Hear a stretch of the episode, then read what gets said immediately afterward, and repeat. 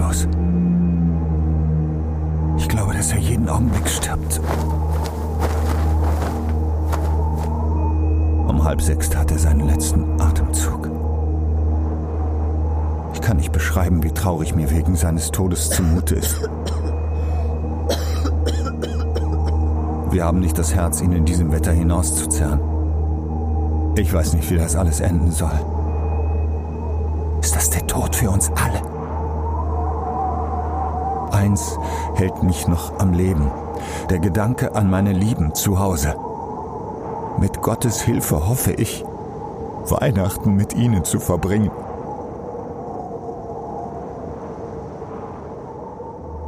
Tote atmen nicht. Das ist eine ziemlich banale Erkenntnis. Aber für jemanden, der in einem stickigen Zelt mit zwei anderen entzündeten Hälsen nach Luft ringt, ist es vor allem eine angenehme Gewissheit. Ein feuchter Atem weniger, der den Stoff beschlägt, ein aufgeplatzter Mund weniger, der nachts Blut spuckt und alle aufweckt.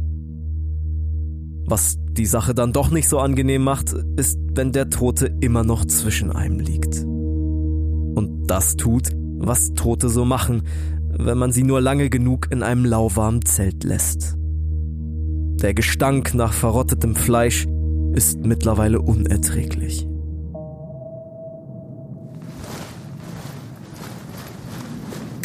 Wasser tropft von der Stoffwand auf den braunen Schlafsack, in dem die zusammengekrümmte Leiche liegt. Draußen wird es Frühling, die ersten Stürme fegen den Schnee vom felsigen Boden der Wrangelinsel.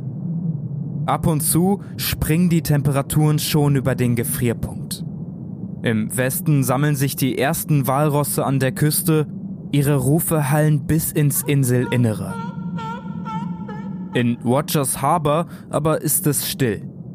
Das kleine schwarze Zelt am vereisten Sund steht einsam in der weißen Ewigkeit. Ein kaputter Hundeschlitten, Tierknochen und Holzkisten liegen im matschigen Schnee. Eine leere Blechdose treibt in einer Schmelzwasserpfütze.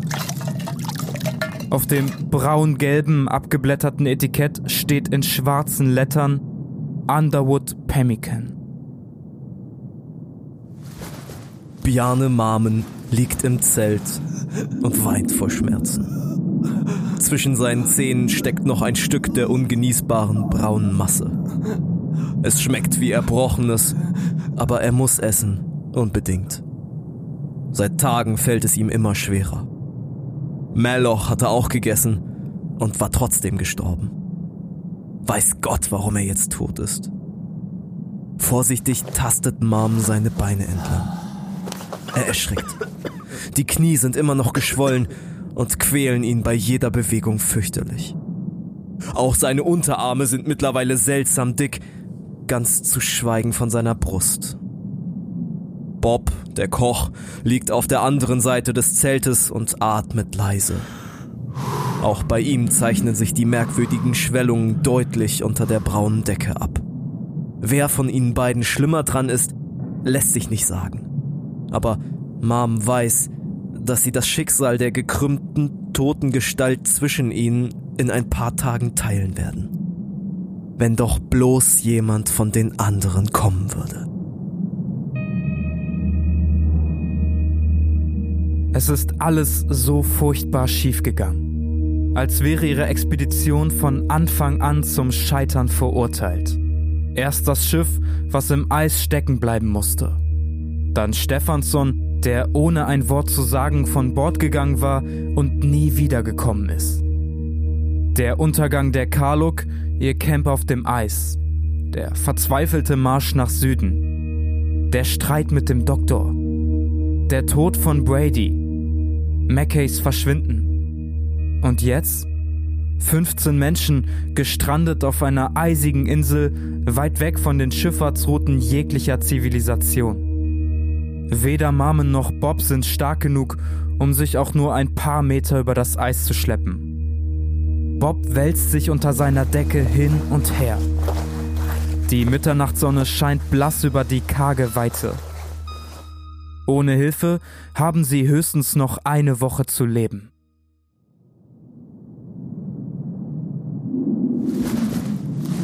Wie es wohl den anderen geht. Brady, Williamson, den Inuit und vor allem Mac. Verdammt, Mac. Der kleine Schotte mit der Pfeife ist Mom während der ganzen Reise immer mehr ans Herz gewachsen. Vor zwei Monaten ist er krank geworden.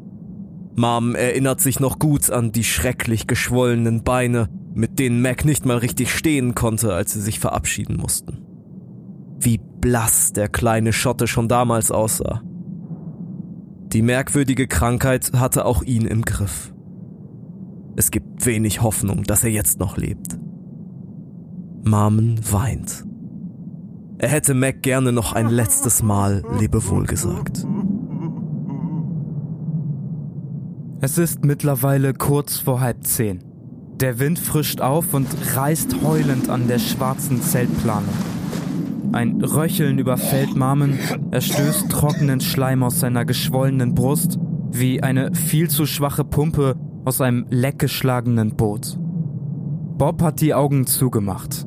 Eigentlich sehen sie jetzt schon aus wie Leichen. Zwei leere Hüllen, die nur noch von ihrer eigenen Körperwärme am Leben gehalten werden. Draußen pfeift und dröhnt der Sturm. Die Zeltplane flattert im Takt auf und ab. Fast wie Schritte im Schnee. Mom setzt sich ruckartig auf. Irgendwer oder irgendetwas läuft tatsächlich da draußen herum. Und die Schritte kommen geradewegs auf das kleine Zelt zu. Plötzlich greift deine behandschuhte Hand in den Stoff und reißt ihn mit einem Ruck zur Seite. Marmen blinzelt. Ein hageres, braunes Gesicht grinst ihn an. Mit gerümpfter Nase und schottischem Akzent raunzt es ein paar unflätige Kommentare über den furchtbaren Gestank im Zelt. Marmen fällt ein Stein vom Herzen. Mac ist gekommen. Er ist gesund. Alles wird gut. 20. Mai. Ich sehe ständig Meloch und seinen erstarrten Blick vor mir. Mein Körper ist fürchterlich angeschwollen. Den ganzen Tag im Zelt. Kann jetzt nichts mehr essen, fühle mich unendlich schwach.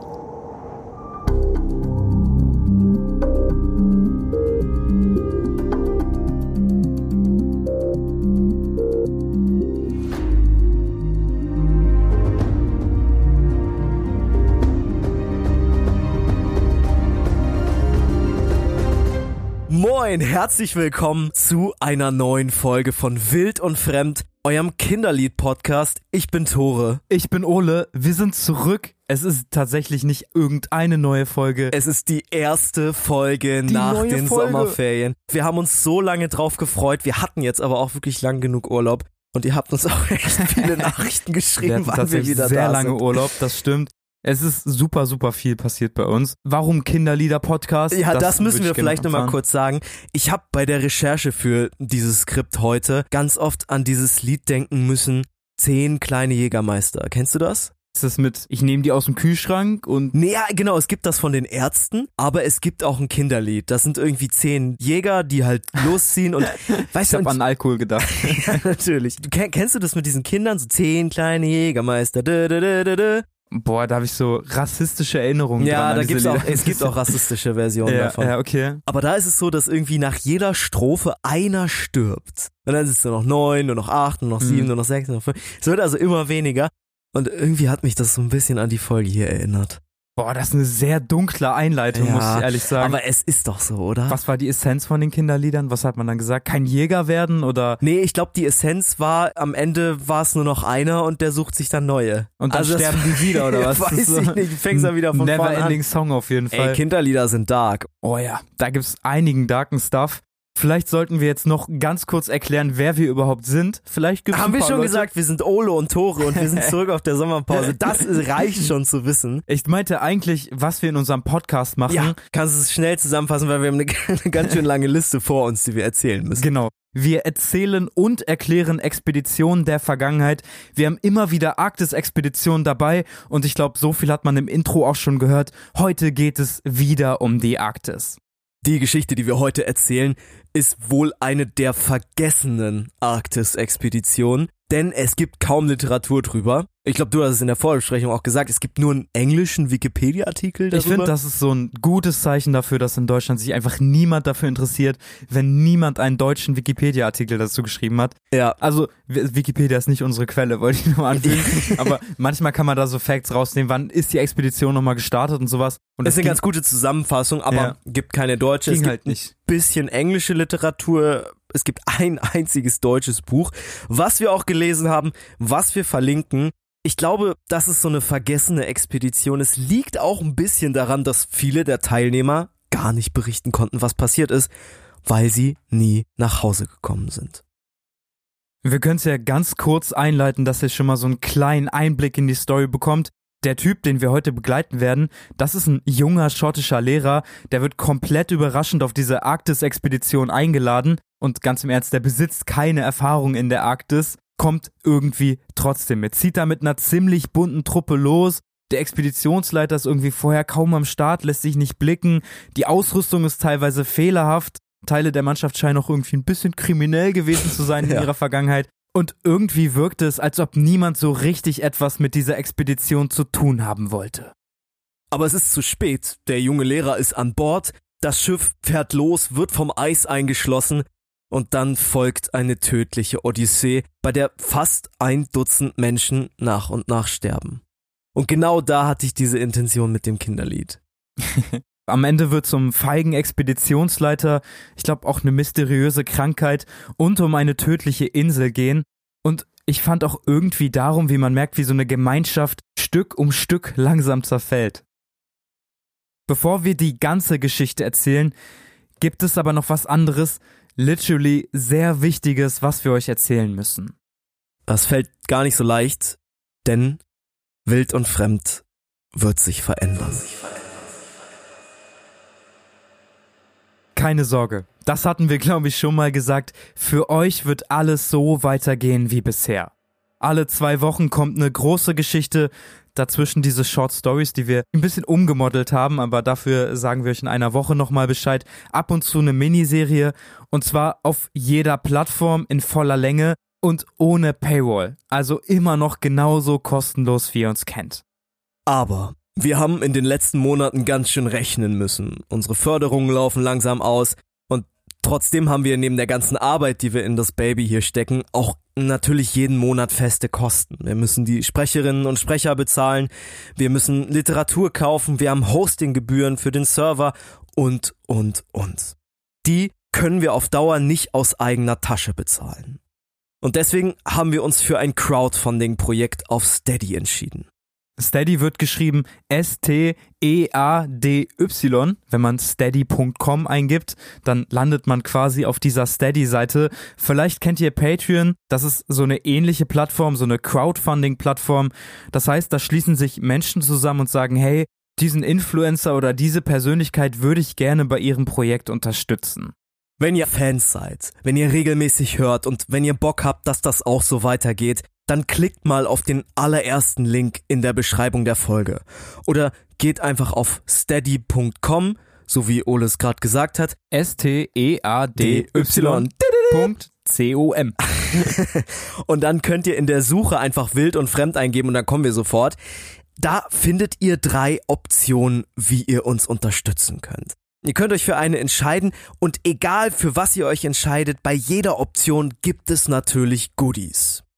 Die Goodies könnt ihr natürlich gleich selber auschecken. Ich würde euch ganz gerne schon eine Goodie verraten, denn die haben Tore und ich heute bei uns. Ja, ich trinke schon draus, genau. Ich trinke auch draus. Ich habe ein bisschen Wasser mit Aspirin-Komplex in meinem Becher. Ich habe Kamillentee. Boah, wir sind wieder auf so einem Krankheitszug unterwegs. Alter, ne? wirklich. Es ist Gar nicht absoluter geil. Wahnsinn. Gar nicht geil. Ich habe mich drei Monate richtig auf diese Folge gefreut und heute bin ich ein bisschen krank. ein bisschen krank, aber wir müssen aufnehmen. Die Woche geht dem Ende entgegen. Ihr wollt was hören, wir wollen was hören.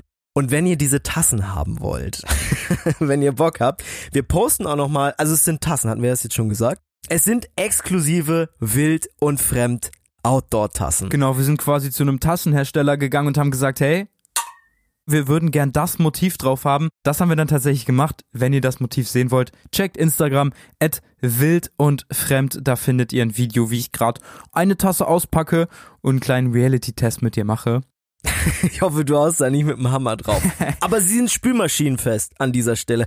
Und es ist ein Motiv drauf, was ihr irgendwo in unserem Wimmelbildartigen Logo findet. Ja, ich glaube, mein Lieblingsbild von dem ganzen Motiv, um ehrlich Ja, zu sein. ja, ich glaube auch. Wunderschön gemalt ist. Checkt das auf jeden Fall auf. Was wir noch sagen können, die Tassen sind weiß, das Motiv ist schwarz. Und sie sind wirklich outdoor geeignet. Ne? Also es ist Emaille, super stabil. Meine war jetzt auch schon zweimal in der Spülmaschine, ist alles wunderbar.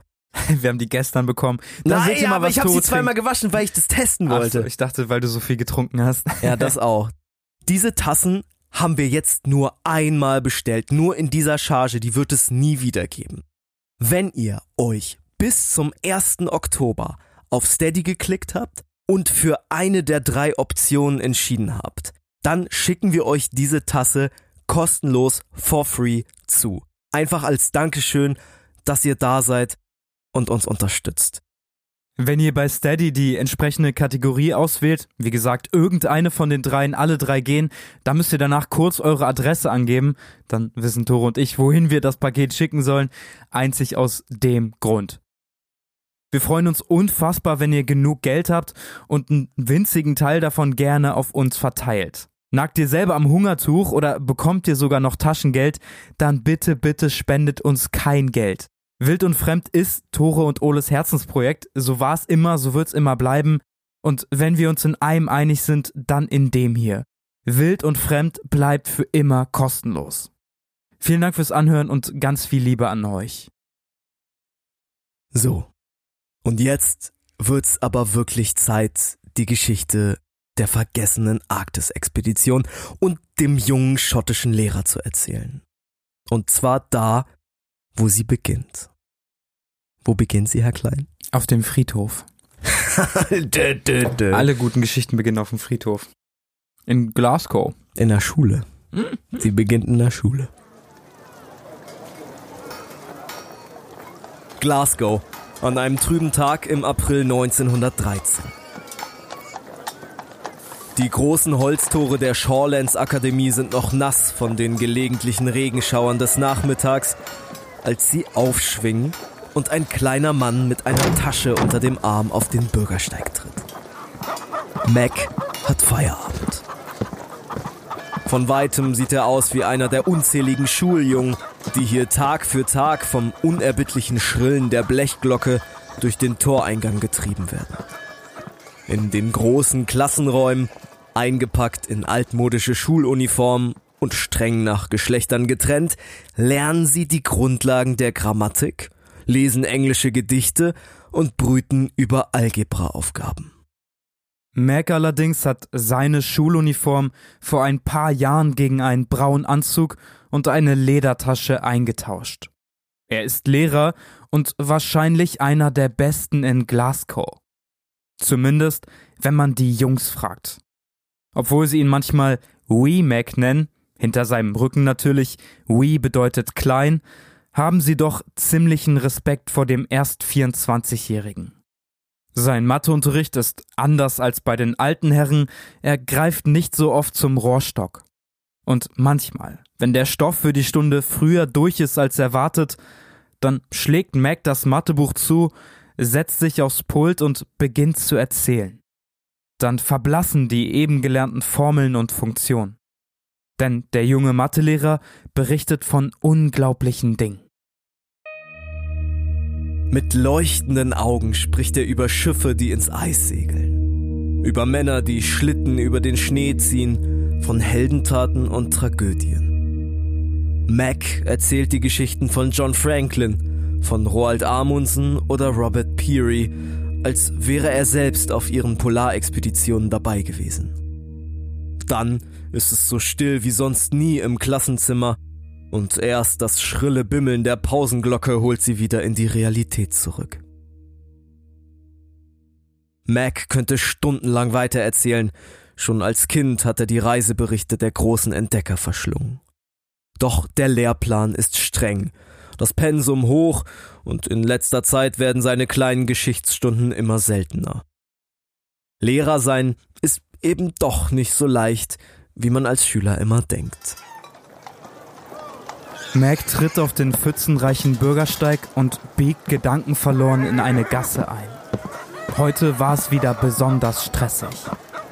Er ist müde, sehnt sich nach einem Bissen Abendbrot und etwas Ruhe. Mit langen Schritten läuft er durch die Spätnachmittagssonne. Die Ladenbesitzer räumen ihre Auslegeware ein und Mac denkt an den Nordpol. Seine eigene Haustür taucht so plötzlich vor seinem Gesicht auf und stößt ihn aus seinen Gedanken wie der Kö eine Billardkugel. Hinter der Tür wartet ein dicker Packen Unterrichtsvorbereitung auf ihn, aber auch eine Pfeife und die Abendzeitung. Vielleicht ist das bürgerliche Leben doch gar nicht so schlecht. Polfahrten sind zwar etwas aufregender, aber auch deutlich unbequemer als das hier. Und gemütlich Feierabend machen, das kann man auf ihnen auch nicht. Mac steckt sich eine Pfeife an und bläst genüsslich kleine Wolken an die Zimmerdecke. Die Uhr schlägt sieben. Da klingelt es an der Tür. Schwerfällig steht er auf, tappt zum Eingang und öffnet. Draußen steht ein Postbote mit einem Telegramm. Persönliche Zustellung, eine dringende Nachricht aus Übersee. Mac ist verwirrt. Was um alles in der Welt will jemand aus Amerika von ihm? Vorsichtig nimmt er das hellbraune Papier entgegen und öffnet es. Es sind nur ein paar Zeilen, im typischen, fast comichaft kurzen Stil, um Zeichen zu sparen. Mac blinzelt. Doch dann werden seine Augen immer größer. Die Pfeife erlischt in einer kräuselnden Rauchfahne. Mac starrt noch immer wie in Trance auf die wenigen Sätze. Das kann nicht sein. Hier muss eine Verwechslung vorliegen. Doch auf dem Briefkopf steht ganz klar sein Name. William Laird McKinley. Das ist ein komischer Name, wenn man ihn ausgesprochen hat. Der Inhalt ist kurz, aber unmissverständlich. Es klingt wie eine Aufforderung. Und Mac zögert nicht lange. Noch an diesem Abend läuft er mit klopfendem Herzen zur nächsten Telefonstation, wählt, hebt den Hörer ab und flüstert fast mechanisch Ja? Ja? Vielleicht hätte Mac es sich anders überlegt, wenn ihn das Telegramm zu einem anderen Zeitpunkt erreicht hätte. Vielleicht wäre er dann besonnener gewesen, hätte sich genauer informiert, wessen Name auf dem hellbraunen Papier als Absender steht. Vielleicht hätte er sich auch gefragt, warum ausgerechnet er, ein unerfahrener Lehrer aus Glasgow, für etwas so Wichtiges so dringend nach Kanada reisen soll. Doch das tut Mac nicht. Soeben hat er sich für eine vierjährige Expedition in die kanadische Arktis verpflichtet. Ohne Outdoor-Erfahrung. Ohne jemals einen einzigen Fuß hinter den Polarkreis gesetzt zu haben. Angeführt von einem mysteriösen Expeditionsleiter, der schon bald spurlos verschwinden und den Rest der Crew sich selbst überlassen wird. Und das mitten im Nordpolarmeer.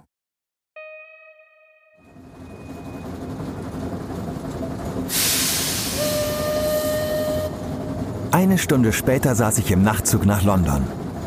Welchen Schock das für meine Mutter bedeutet haben muss. Von einem Augenblick auf den anderen wurde ich dem Zuhause entrissen. Der winzige Mac wurde plötzlich fortgetragen, um ein Forscher in der eisigen Arktis zu werden. Niemand erwähnte die sehr reale Möglichkeit, dass ich überhaupt nicht zurückkommen könnte. Wowie, unser Mac. Der Pfeife rauchende Mathelehrer, der immer nur erzählt seinen Schülern von irgendwelchen Arktis-Expeditionen, kriegt auf einmal selbst eine Einladung, auf einer dieser Expeditionen mitzumachen. Eigentlich wie so ein Letter to Hogwarts. Oder ist das so? so? Ich fand das so mega suspekt, als ich das Buch gelesen habe und dieses Telegramm dann wirklich an Mac ging. Ich dachte, da kommt noch irgendwie, da habe ich noch bei einer kleineren Expedition mitgemacht, habe mich empfohlen, Leute haben mich kennengelernt, ja, so. genau. Und dann ist es gekommen, aber so kommt das einfach komplett aus heiterem Himmel. Mac soll als Magnetfeldexperte und Meteorologe dabei sein und ich finde allein das klingt schon shady. Ich meine, Mac ist ein Mathelehrer, einer, der damit eigentlich nichts zu tun hat. Ja, und er hat ja auch sonst absolut keine Erfahrung, was die Arktis angeht bis auf die ganzen Bücher, die er über Arktis-Expeditionen gelesen hat. Aber ich glaube, wir beide wissen selber, nur Theorie bringt dir so auf einer Eisscholle dann auch nicht so viel. Wenn wir ein Angebot bekommen würden, kanadische Arktis-Expedition, in einer Woche zu oder absagen, würdest du mitkommen oder würdest du zu Hause bleiben? Ich glaube, ich würde es wie Mac machen. Ich würde mich in Nachtzug setzen und Mama nochmal einen Brief schreiben und sagen, jo, hm? sorry, ich habe die Gelegenheit genutzt. Nein, ja, keine Ahnung. Also, es ist ja auch eine unglaubliche Möglichkeit. Du hast in der Vorbesprechung gesagt, es kann ein Ticket zum Hauptgewinn sein oder ein Ticket in die Hölle. Und ich glaube, das trifft es relativ gut. Aber für Mac spielt es irgendwie keine Rolle. Er weiß nicht, wer dieser mysteriöse Absender ist. Da stand eben irgendwie unten nur Stefansson drauf. Er kennt den Namen nicht. Er kennt halt Amundsen Peary und so. Kennt die Expedition von denen. Aber who the fuck ist Stefansson? Ganz zu schweigen davon, was das Ziel der Expedition ist. Das steht auch nicht im Telegramm. Da steht nur Verpflichtung für vier Jahre. Und ich meine, vier Jahre ist ja schon ein Brocken. Was willst du da machen? So? Ich glaube, wir haben einige Expeditionen, die tatsächlich so lange gedauert haben, die aber meistens über ein paar Monate geplant waren. Ja, die sind so, da ne? gescheitert. Ja, das genau, und nicht von vornherein so lange vier hat Jahre die Rettung geplant. gedauert. Aber wenn eine Expedition jetzt schon über vier Jahre geplant ist, dann kann man sich ja vorstellen, dass sich das ziemlich hinzieht. Was wir vielleicht noch sagen können, von diesen vier Jahren werden null bezahlt. Du kriegst kein Geld für deine Expedition. hart, ja. Du kriegst halt ein bisschen Winterkleidung, die du während dieser Expedition tragen kannst. Du kriegst Essen, Trinken und das war's. Dann kommst du also quasi mit plus minus null wieder nach Hause, hast halt ein paar Erfahrungen gewonnen. Sette. Tja, das sind alles so, ich würde nicht sagen Red Flags, aber so ungeile Punkte. Ich glaube, zu den Red Flags kommen wir gleich ja, noch. die Red Flags, die entrollen sich dann noch auf dem Schiff in Richtung Chaos. Mac hat sowieso keine Zeit, sich darüber jetzt Gedanken zu machen. Es passiert alles so schnell. Er muss sich bei seiner Schule abmelden. Er sitzt jetzt im Zug nach London. Von London muss er nach Kanada schippern. Das ist ja auch nochmal eine ganz schöne Strecke. Übrigens auf derselben Route, auf der ein Jahr vorher ein sehr bekanntes Schiff gesunken ist. ich glaube, das bekannteste Schiff, was es gibt. Gibt, ja. Nach der Arche. Da- Arche auf meinst, 1. Meinst du, meinst du die Arche? Ich ja, die so, Arche so ist den bekannter. Evangelikalen gegen den Amerika safe. Die, Ich glaube, die Arche ist auf Arche ist auf 1 und das Schiff ist auf jeden Fall auf 2. Ihr könnt ja mal in die Kommentare schreiben, was das für ein Schiff ist und ob ihr euch ein Jahr später auf dieselbe Route getraut hättet. Sind letztens auch Leute gestorben, tatsächlich. Ja, ich glaube, wir müssen jetzt keine Tipps geben, was das für ein Schiff sein kann, Herr Klein. Also ich glaube, das ist ziemlich Ich weiß obvious. es nicht. Ich weiß es nicht. Mac steigt dann tatsächlich in das Schiff, was jetzt diese Route nochmal ein Jahr später fährt, liest auf dem Weg noch alles, was er irgendwie in die Finger kriegt zur Arktis-Expedition, damit er zumindest so einen grundsätzlichen Plan hat. Dann kommt er in Kanada an und ich finde, ab da wird die ganze Geschichte irgendwie immer merkwürdiger. Da entrollen sich dann die Red Flags so langsam. Und das erste, was ihn hätte stutzig machen sollen, finde ich zumindest, niemand kann ihm wirklich konkrete Informationen zur Expedition geben. Der weiß immer noch nicht, was überhaupt das Ziel ist. Mac trifft sich dann mit ein paar kanadischen Meteorologen aus der Gegend. Vielleicht auch, um mit denen zu sprechen, weil er sich ja überhaupt nicht mit Meteorologie auskennt. Ja, und Oder? Also welche so Frage brennt da auf? Da sind literally Meteorologen, die In- dort wohnen, in Kanada, dort, die wo die vielleicht Expedition startet. auch schon Arktis-Erfahrung haben. Und Mac fragt natürlich so, hä, wie, wieso seid ihr denn nicht mitgekommen? So, ihr seid ja viel näher und viel erfahrener. Und die sagen, ja, Ole, was sagen die? Die sagen im Prinzip, oh Gott, oh Gott. wir haben uns da gar nicht beworben. Das ist so eine Expedition von diesem Stefansson. Und das ist auch genau der Grund, warum die ganzen Meteorologen in Kanada gesagt haben, mit Stefansson und seiner Expedition wollen wir nichts zu tun haben. Ich glaube, hier wird Mac zum ersten Mal klar, warum ausgerechnet er, der Mann aus dem fernen Schottland, ohne irgendwelche Referenzen als Meteorologe angeheuert wurde. Weil die kompetenten Leute vor Ort alle nichts mit Stefansson, diesem merkwürdigen Expeditionsleiter, zu tun haben wollen. Das ist äh, so wie wenn du ein Letter von Hogwarts bekommst und dir denkst, ah geil, kann nach UK und da schön in einem Schloss lernen und die Schulleiterin ist einfach Dolores Umbridge. Äh, ich würde trotzdem gehen. Wirklich? ja. äh, ich würde trotzdem gehen.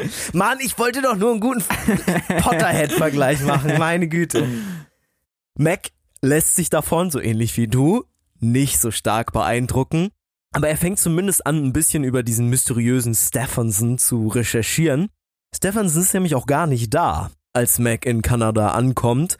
Auch, ja, könnte sagen, schwierig, zwei Wochen vor Start der Expedition. Ich finde, das ist keine richtige Red Flag, auch wenn es hier aufgeschrieben steht, weil wir erinnern uns an Shackleton zum Beispiel, der auch lange vor seiner Expedition gefehlt hat, weil er noch finanzielle Sachen klären musste und das eben der Leiter machen musste.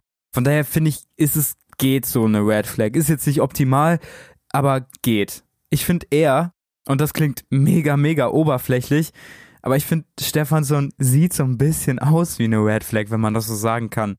Sein Outfit ist irgendwie so ein bisschen wie so ein windiger Geschäftsmann.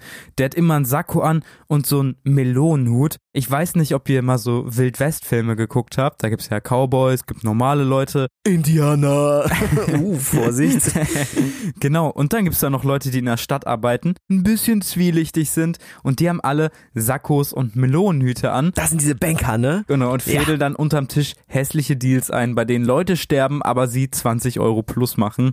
Irgendwie so ein komischer Gangster-Look. Stephenson hat früher schon zwei Arktis-Expeditionen geleitet, weil er unbedingt blonde Inuit finden wollte. Und er ist überzeugt davon, dass die Arktis eigentlich ein ganz chilliger Ort zum Leben ist. Er glaubt sogar, dass ganz weit im Norden, da wo sich selbst die Inuit nicht hintrauen, sogar Berge aus Kupfer warten, wertvolle Mineralien, teure Rohstoffe zu finden sind, und das ist zumindest vordergründig auch das Ziel der Expedition, auf die sich Mac jetzt angeschlossen hat. Stephenson gibt vor, zu diesen Bergen aus Kupfer vorstoßen zu wollen und vielleicht auf dem Weg seine blonden Inuits endlich zu finden. Wir haben an der Stelle mal ein Zitat von Stephenson mitgebracht. Da erklärt er so ein bisschen, wie eine erfolgreiche Expedition zu verlaufen hat. Dass die Expedition ihr Ziel erreicht, ist wichtiger als die sichere Rückkehr des Schiffs, mit dem sie aufgebrochen ist. Das bedeutet, dass zwar jede denkbare Vorsichtsmaßnahme für die Sicherheit des Lebens der Expeditionsmitglieder getroffen wird, aber diese erst an zweiter Stelle nachzuleistender Arbeit kommt. Der. Da muss ich erstmal ein Fenster aufmachen, bevor wir da weiter drüber sprechen. Aber da braucht man doch auch erstmal Luft. Der sagt ja im Prinzip, das Leben der Expeditionsteilnehmer steht an zweiter Stelle. Also wenn es eine, einen TÜV für Expeditionspläne geben würde, dann wäre Stephenson mit der Einstellung aber instant durchgefallen. Ich glaube, wir müssen ganz im Ernst dazu sagen, dass viele Expeditionsleiter in der Zeit ein bisschen so gedacht haben. Ich denke da irgendwie immer sehr gerne an Shackleton zurück. Oh ja, die Rossmeer-Gruppe, ne? Genau, seine hm. eigene Gruppe gut befreit hat und bei der Rossmeer-Gruppe dann so ein bisschen gesagt hat, hey, ja, habe ich ja am Anfang nicht begleitet, kenne ich nicht so viele von. Mal gucken, die kommen da safe schon so wieder raus. Ich find's nur so krass, dass Stefansson sich hier hinsetzt und das actually genau so aufschreibt.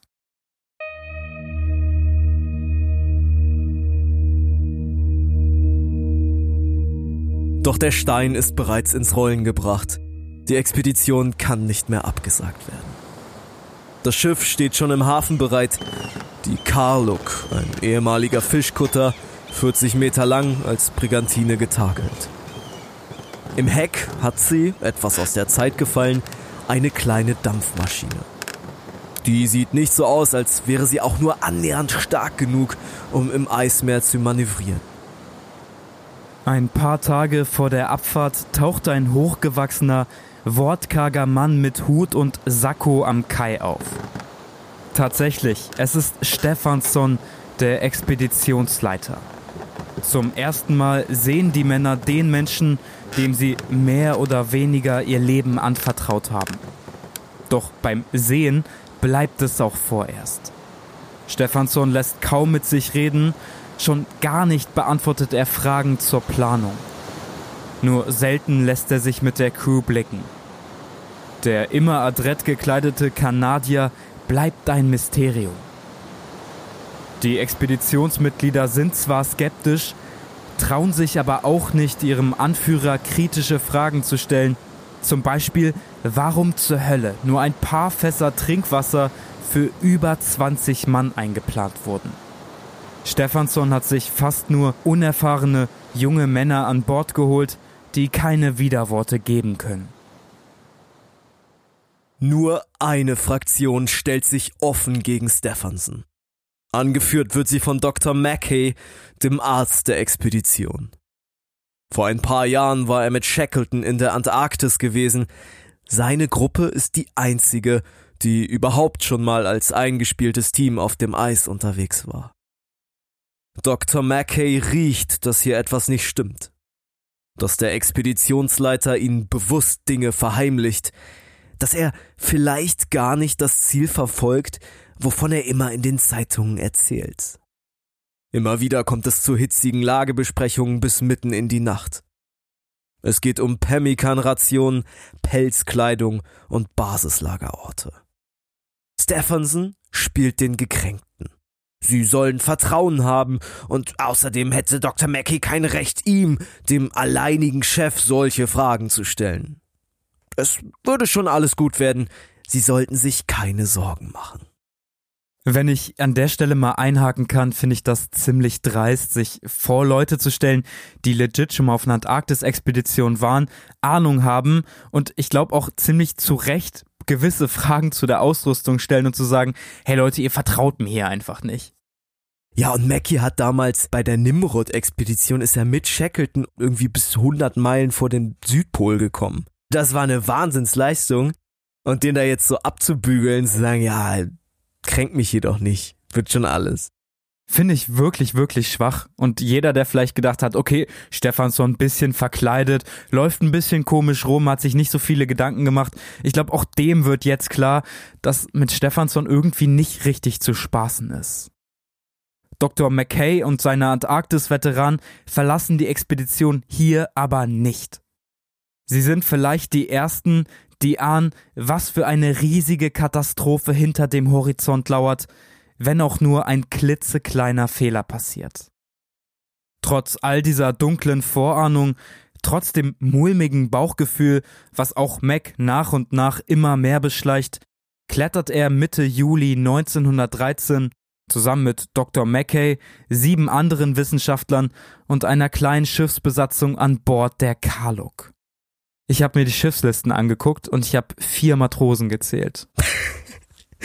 ja, für eine 40 Meter lange gesegelte Brigantine sind vier Matrosen schon absolute Minimalbesatzung, aber absolut. Fand ich super sass. Dazu sagen, wir nehmen hier vier Leute mit, die die Segel einholen können, die das Schiff ein bisschen steuern können und das reicht. Da nehme ich lieber mehr Wissenschaftler mit. Du, ich glaube, Stephenson hat keine mehr bekommen. Keine Matrosen. Da sprechen wir später auch noch drüber. Das kann wahrscheinlich sein. Oder die sind im Knast gewesen oder weiß ich nicht. Wir werden es noch sehen. Mac ist auf jeden Fall ziemlich überwältigt und er schreibt folgendes. Als wir an Bord der Karluk gingen, herrschte an Deck das vollendete Chaos. Es war kein Quadratzentimeter freier Platz. Unordentliche Stapel Versorgungsgüter lagen verstreut und das Deck sah aus wie ein heruntergekommener Schrottplatz.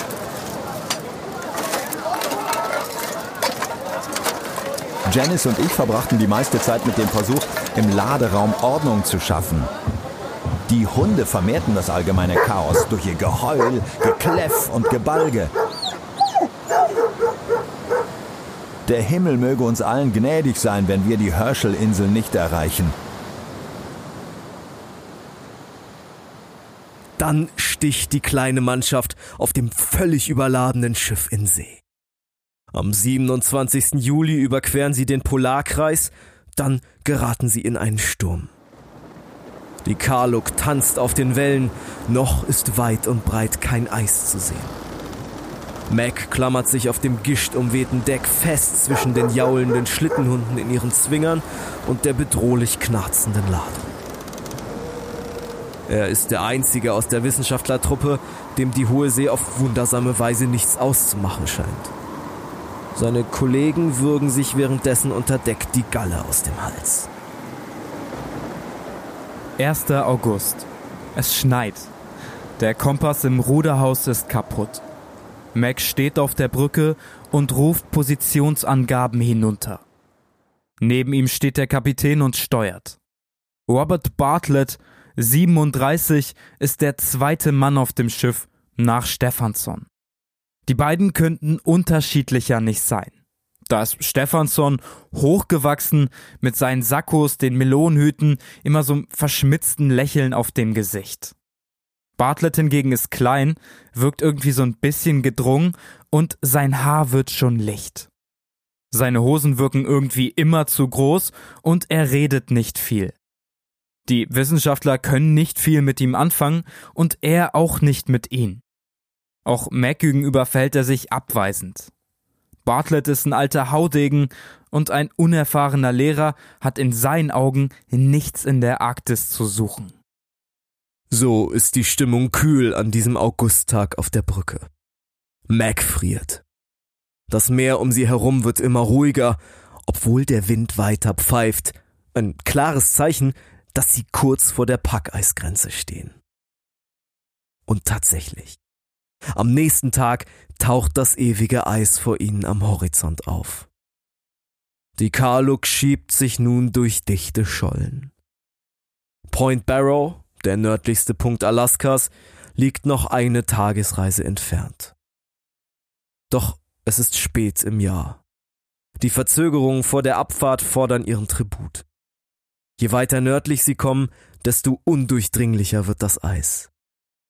Captain Bartlett muss immer wieder selbst ins Kränennest steigen und nach befahrbaren Rinnen Ausschau halten. Die Karluk rumpelt und poltert derweil durch das Eisfeld wie ein alter Bus über eine kaputte Straße.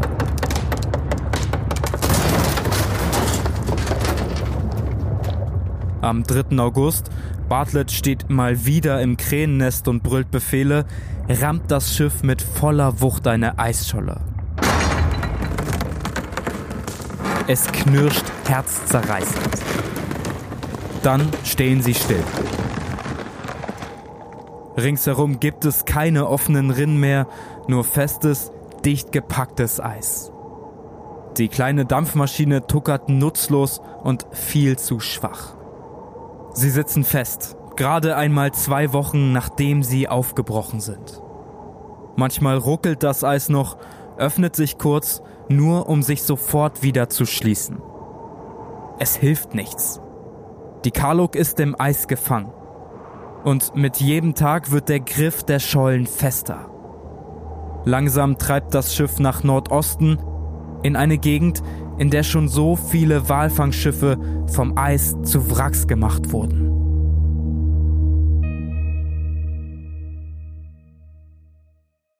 Ja, und da ist unsere Reise jetzt eigentlich schon zu Ende, wenn man so will. Also eine Expedition, die vom Eis eingeschlossen wird, ist ja jetzt nichts Neues auch in der Wild- und Fremdhistorie nicht.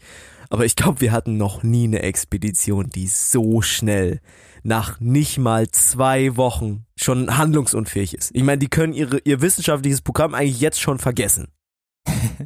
Ich werde heute noch ein paar Mal gegen Stefansson shooten.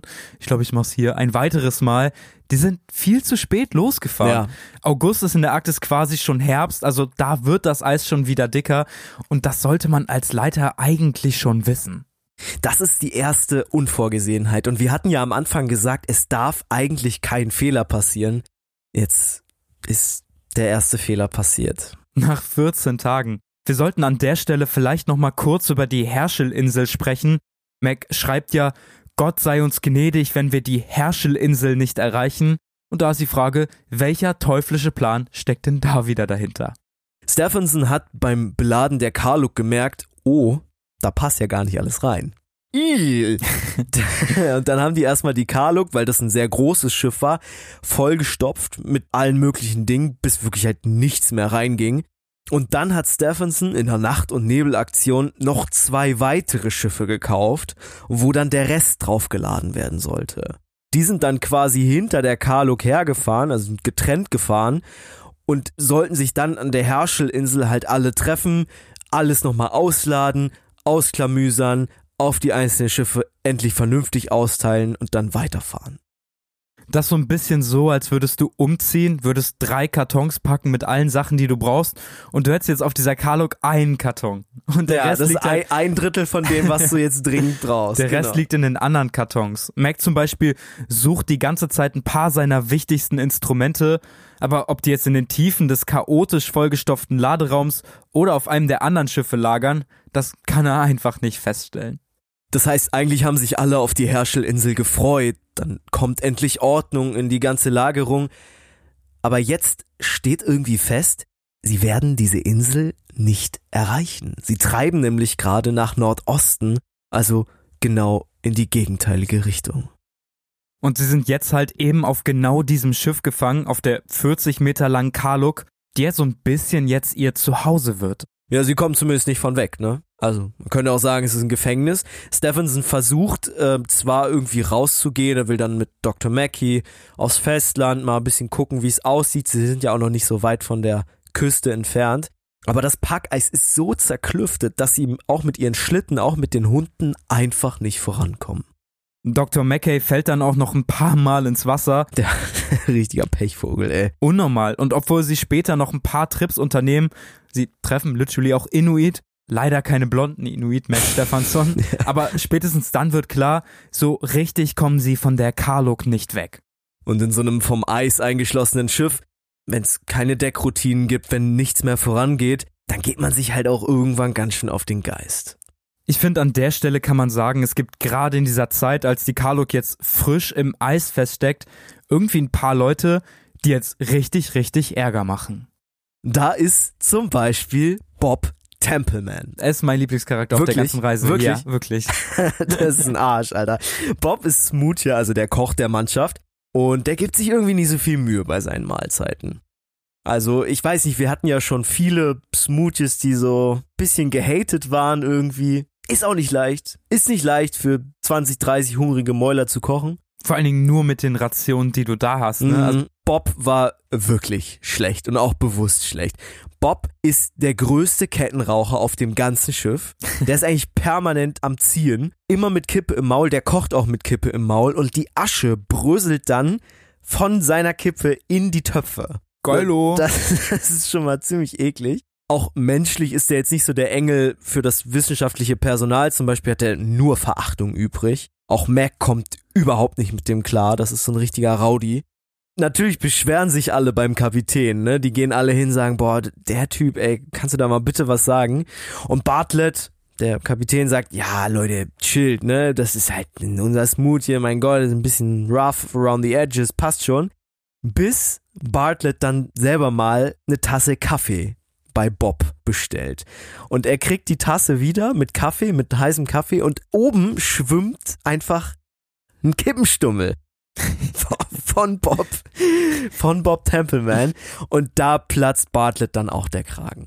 Ich frage mich, ob er das absichtlich gemacht hat, seine Kippe da reinzuwerfen. Irgendwie ein bisschen ungünstig, das beim Kapitän zu machen.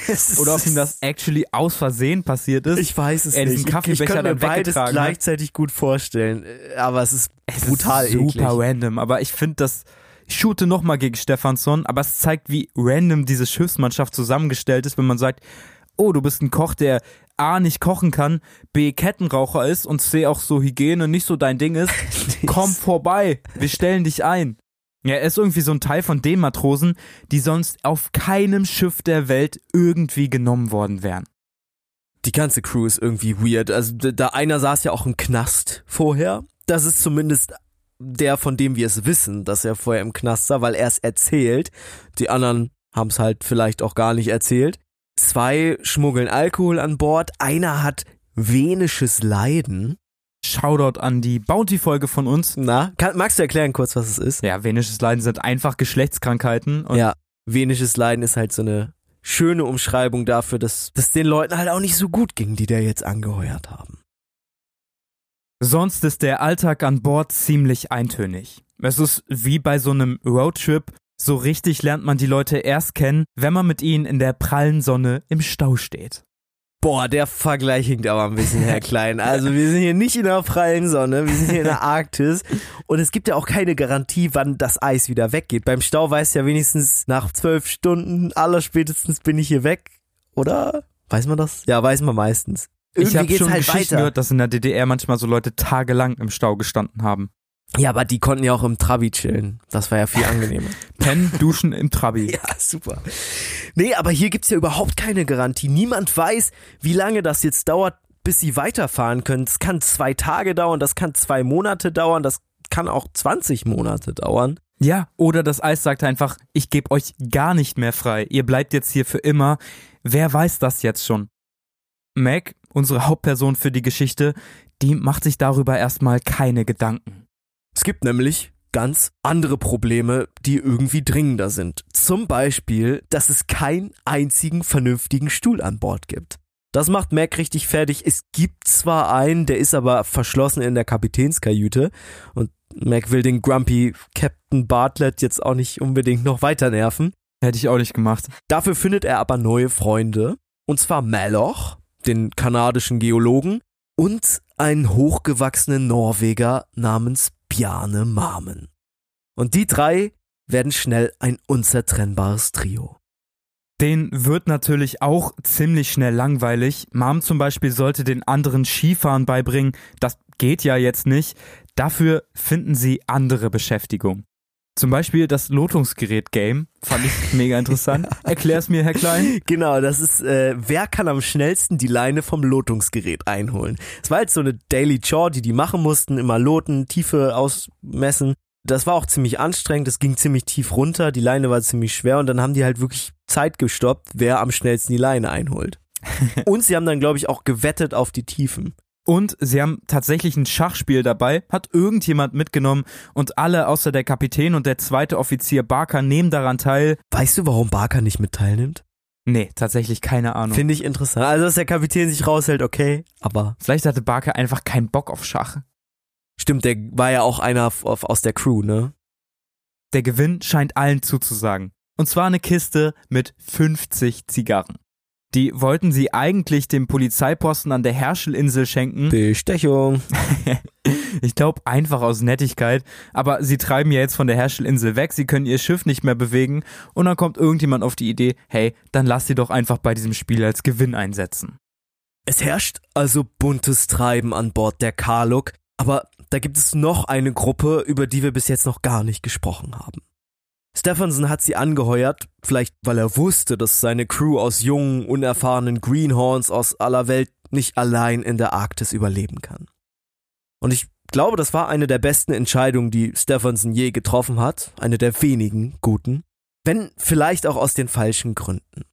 Stephenson hat eine Gruppe Inuit aus der Gegend angeheuert, mit auf der Karluk zu fahren. Die, gehüllt in Pelzmäntel und traditionelle Kleidung, sind offiziell Teil der Expedition. Von Anfang an gibt es Reibereien mit der Mannschaft, aber wenn die Männer gewusst hätten, wie sehr sie am Ende auf die Inuit angewiesen sein werden, hätten sie sich vielleicht anders verhalten. Da sind Jimmy und Jerry, hört sich irgendwie ein bisschen wild an. Wir müssen dazu sagen, das sind natürlich nicht ihre echten Namen, die wurden europäisiert bzw. amerikanisiert irgendwie so eine Unart damals. Ja. Wir konnten leider nicht mehr rausfinden, wie sie wirklich hießen. Die beiden spielen für unsere Geschichte heute aber auch keine große Rolle. Dann Katakovic und Kurlaluk, sie sollen den Männern beim Jagen helfen. Dann ist da noch Kuraluks Frau, Kiruk. Seit sie an Bord ist, näht sie eifrig Winterkleidung für die ganze Mannschaft. Und da sind Helen und Mukpi, elf und drei Jahre alt, die Kinder von Kirok. Die junge Mutter konnte sie nicht alleine lassen, und so sind an Bord nun fast alle Altersklassen und Geschlechter vertreten. Von Stephenson ist in dieser Zeit nicht viel zu sehen. Er sitzt oft bis spät abends in seiner Kajüte, meistens mit einem seiner Anthropologen oder mit McConnell, seinem persönlichen Sekretär. Es scheint fast, als halte er sich bewusst aus den Quereleien der Crew heraus. Einmal ruft der Mac und die anderen Wissenschaftler in sein improvisiertes Büro und berichtet von Plänen, mit ihrer Ausrüstung aufs Eis zu gehen. Das wird schnell verworfen. Vor allem Macs magnetographische Apparate sind viel zu schwer, um damit auf dem Packeis lange Strecken zurückzulegen. Aber dieses Treffen in Stephensons Büro zeigt, dass der Expeditionsleiter mittlerweile darauf brennt, die Kaluk zu verlassen. Und diesen Plan wird er schon bald in die Realität umsetzen. Am 19. September verkündet Stephanson, dass er, sein Sekretär, Wilkins, Janice und die beiden Inuit Jimmy und Jerry Richtung Land gehen werden, um Karibu zu jagen. Karibu sind Rentiere und Karibu heißt so viel wie der mit den Pfoten schart. Es sei wahrscheinlich, sagt er, dass sie in zehn Tagen wieder zurück sein werden. Und so zieht die sechsköpfige Truppe los hinaus in die weiße Weite. Nach zehn Tagen ist keine Spur mehr von ihnen zu sehen. Auch nach 20 Tagen und auch nach zwei Monaten kommen sie nicht zurück. Stephansson scheint sie hier im Stich gelassen zu haben. Boah, das ist natürlich richtig übel, wenn dein eigener Expeditionsleiter einfach von seiner Expedition abhaut und nie wiederkommt. Also was, was ist das? vordergründig ja ein ziemlich gutes Motiv, wenn Stephansson losgeht und sagt, hey, wir wollen Fleischvorräte holen, wir wollen was für alle bekommen, wir wollen, dass wir hier möglichst lange überleben, wir wollen, dass sich alle für den Winter vorbereiten. Da kann irgendwie niemand sagen, hey, das ist jetzt irgendwie eine schlechte Idee. Vor allem, er nimmt ja auch zwei Inuit mit, Leute, die sich literally in der Gegend gut auskennen. Und dann ist er einfach weg. Ja. Und er kommt nicht wieder. Ja. Und es gibt kein Lebenszeichen mehr von ihm. Es ist auch ein bisschen sass. Stephenson hat ja gesagt, sie wollen Karibu jagen. Das Problem ist, er hat vor ein paar Monaten gesagt, dass in dieser Gegend, wo sie jetzt hingehen, um zu jagen, die Karibus eigentlich alle ausgestorben sind. also irgendwas kommt da nicht ganz hin, so.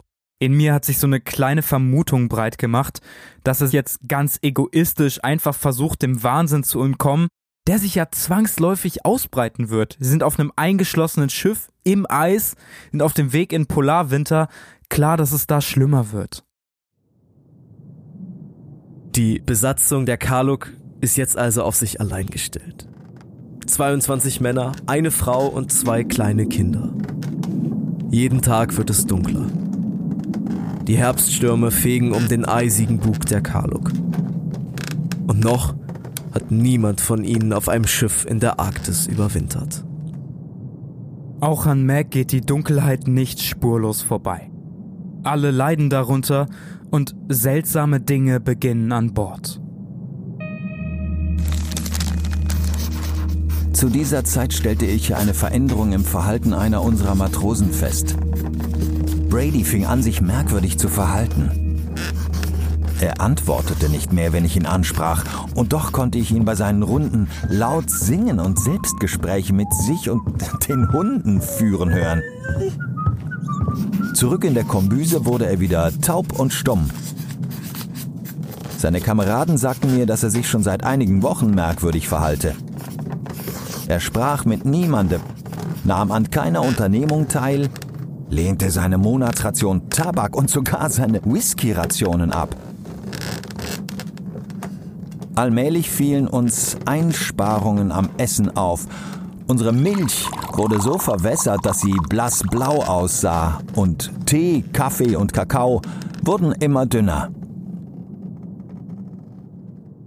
Brady ist einer der Matrosen und bevor er so seltsam geworden ist in der Dunkelheit der Polarnacht, hat er immer wahnsinnig viel mit Brady gechillt. Brady ist der Heizer Brady und Brady waren so ein ziemlich chaotisches Duo, die später auch noch wichtig werden. Ole und Tore Duo. Wer ist Brady, wer ist Brady? Ich möchte keiner von denen sein, actually. Ich möchte auch, also der, der Fate von beiden ist äh, ziemlich hart. Ich wäre auf jeden Fall aber auch ein bisschen verrückt geworden in der Dunkelheit. Vielleicht bin ich Brady. Lass uns an der Stelle nochmal kurz die einzelnen Fraktionen besprechen, die sich jetzt schon auf der Karluk gebildet haben. Denn jetzt ist das zwar noch irgendwie alles funny, aber bald werden sich die einzelnen Gruppen immer mehr separieren, es wird zu Streit und am Ende sogar zu Toten kommen. Stopp, stopp, stopp, stopp, stopp. Stopp! Warum? Mann, ey, das ist geplant. Dieser Intervention ist geplant. Also, bevor wir jetzt hier nochmal über die ganzen Menschen reden, die da auf der Karluk zusammengefercht warten eigentlich. Ich weiß, es gibt da draußen Leute von euch, ihr seid gerade am Handy, am PC, am Tablet, hört uns zu und habt noch nicht bei Steady reingeschaut. Das wäre natürlich ein großes Verbrechen, können wir, glaube ich, sagen. Wir geben euch hier einfach mal einen kurzen Dealvorschlag. Wir geben euch jetzt eine Zusammenfassung zu den einzelnen Gruppen an Bord der Karluk und ihr habt währenddessen kurz Zeit, euch den Link mal anzugucken, vielleicht drauf zu klicken, ihn zu öffnen. Einfach mal zu gucken, einfach mal ins Geschäft zu gehen, ihr müsst ja gar nichts kaufen, ihr könnt einfach nur mal bummeln. Der Besuch auf der Website ist kostenlos.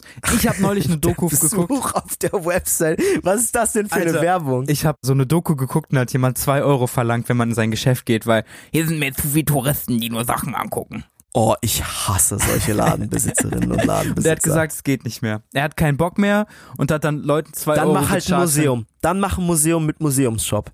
Nein, das ist dumm auf jeden Fall, aber dann wäre Museum ja noch schlimmer, weil dann Leute literarisch nur kommen, um sich Sachen anzugucken. Er will ja nicht, dass Leute vorbeikommen und sich Sachen angucken. Und die sagen, ich habe schon zwei Euro bezahlt, dann kaufe ich dir noch irgendwas, dann hat sich wenigstens ein bisschen gelohnt. Ich hoffe, der geht pleite. Also sorry, ich kenne glaub, den nicht, ich glaube, aber der hat's wieder geändert.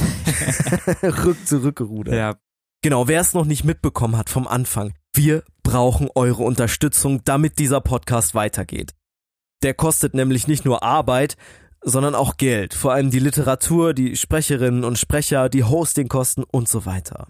Das Ganze haben wir über Steady realisiert. Steady ist eine Crowdfunding-Plattform. Das bedeutet, ihr könnt euch aussuchen, mit wie viel Geld ihr uns unterstützen möchtet. Und dafür gibt's natürlich auch Extras, die die normalen Hörerinnen und Hörer nicht bekommen.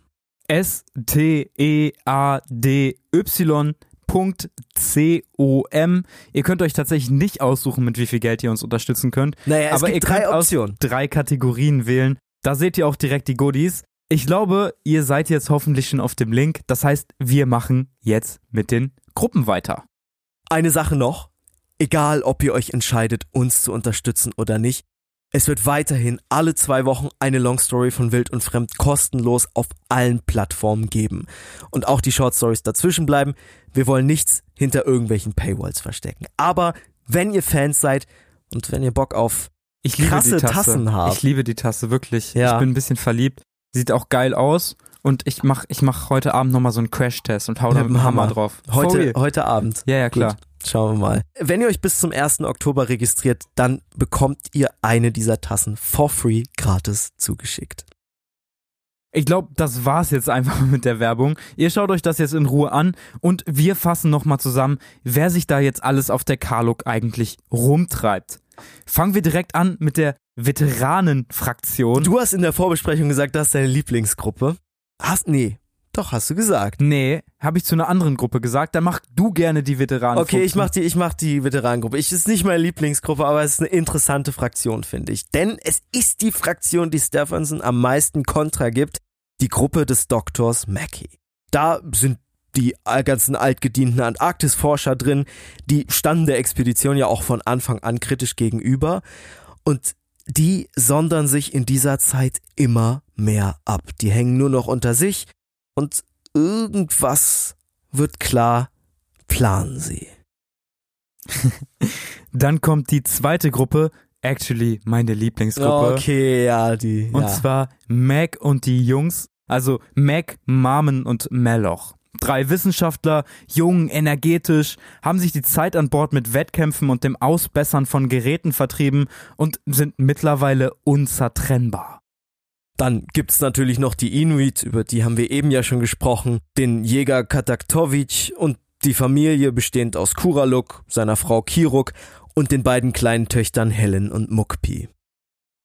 Bleibt noch unser Heizer Matrosenduo, über das du schon berichtet hast, Brady und Brady, die beiden Chaoten, von denen zumindest einen die Situation psychisch völlig fertig macht und die mittlerweile auch gar nicht mehr so funny unterwegs sind. Eine Person, die so ein bisschen außerhalb der ganzen Gruppengefüge steht, ist Kapitän Bartlett, der unfreiwillige Anführer der in Anführungszeichen Expedition, eine richtige Expedition sind sie ja nicht mehr.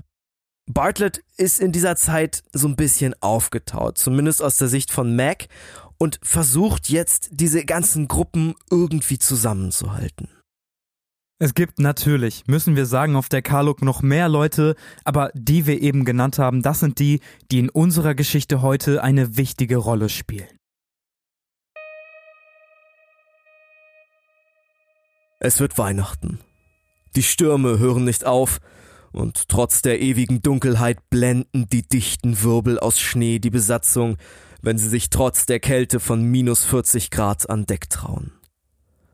Am ersten Weihnachtstag dekorieren sie den Saloon, schreiben Weihnachtsgrüße auf ein großes Segeltuch und versuchen die Nacht und die Kälte etwas zu vergessen. An Neujahr veranstalten sie ein Fußballspiel auf dem Eis. Max Mannschaft verliert 8 zu 3, aber das macht nichts. Mac hat geschrieben, die hatten alle vorher riesige Angst vor diesem Fußballspiel, ja. dass es zu dicken Verletzungen kommt, wenn man so auf dem Eis mit einem Ball rumdribbelt. Aber saugefährlich, ja, ja. Wir können hier sagen, keiner hat sich verletzt. Mac hat äh, geschrieben, äh, es wird wahrscheinlich keine gebrochenen Rekorde, sondern eher gebrochene Knochen geben. Finde ich so ein stabiles Zitat. Ja, ja, ist sehr poetisch. Es gibt allerdings eine Verletzung, und zwar Kapitän Bartlett.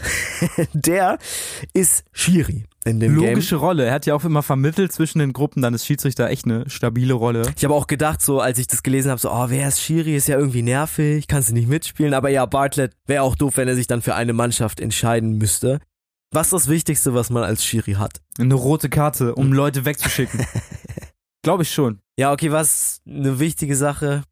Äh, ich glaube, Mikrofon, sag einfach, damit sag Video einfach eine Pfeife. Sag einfach eine Pfeife. Eine Metallpfeife. Eine Metallpfeife, maybe. genau. Und Bartlett hat eine Metallpfeife und äh, ziemlich unbedacht steckt er sich die zum Anpfeifen in den Mund bei minus 40 Grad. Was kann da schon schiefgehen, Leute? Pustet rein und äh, danach ertönt ein Schrei, denn das Metall friert natürlich direkt an seinen Lippen fest. Bartlett reißt sich da schön ein Stück Haut weg. Den Rest des Spiels muss er dann mit Worten und Gesten kommandieren. ich glaube, das kann Bartlett aber ganz gut tatsächlich. Ja, der kann gut schreien auf jeden Fall. Mac schreibt dazu, dass man Erfrierung immer erst dann erkennt, wenn es zu spät ist, weil wenn der Schaden erst eingetreten ist und man das entsprechende Körperteil dann nicht mehr spüren kann, dann weiß man, shit, ich habe eine Erfrierung. Und auch wenn die Stimmung innerhalb der Mannschaft gut zu sein scheint, Bartlett weiß, dass sie nicht mehr lange auf der Karluk bleiben können. Das Schiff wurde den ganzen Herbst hindurch immer wieder von dicken Eisschollen in die Flanken gedrückt und ihre Bordwände sind zu dünn, um so ein Drift noch viel länger auszuhalten. Schon seit Wochen näht Kiruk, die Inuit-Mutter, von allen irgendwie bisschen liebevoll Tantchen genannt, fast am Fließband Winterkleidung für die gesamte Crew.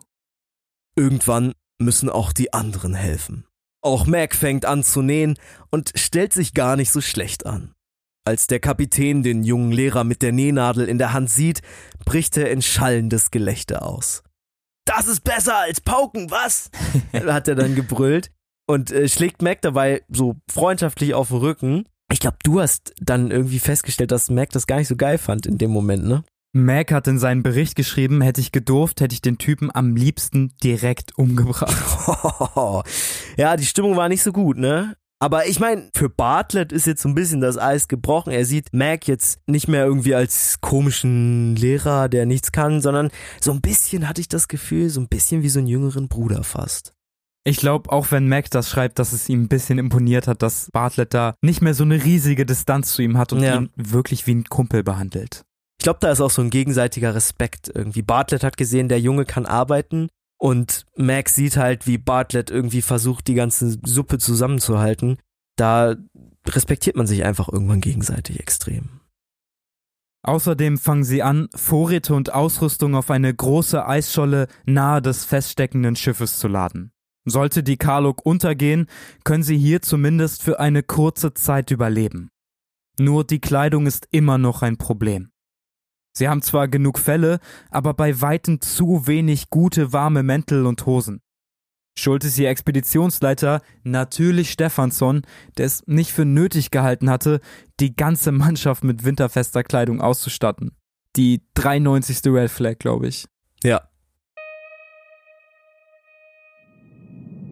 Es ist 4.45 Uhr am Samstag, den 10. Januar.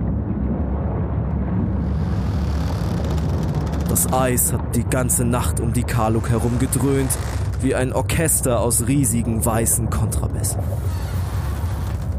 Es fühlt sich fast so an, als würde das Eis auf dem Holz des Schiffes spielen, wie eine Virtuosin, die ihr Instrument in endlosen Soli bis kurz vor den Zusammenbruch treibt. Doch jetzt ist es ruhig. Mac liegt in seiner Koje und findet zum ersten Mal etwas Schlaf.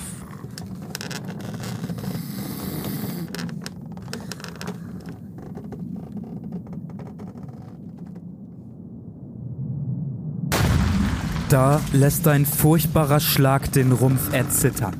Mac fährt hoch. Das Schiff bebt immer noch von der Erschütterung. Panisch sprintet er die Stufen aufs Deck hoch. Bartlett steht da und sein Gesicht sieht im Schein der Laternen noch besorgter aus als sonst. Ein tiefer Riss zieht sich auf der rechten Flanke der Karluk durch die Planken.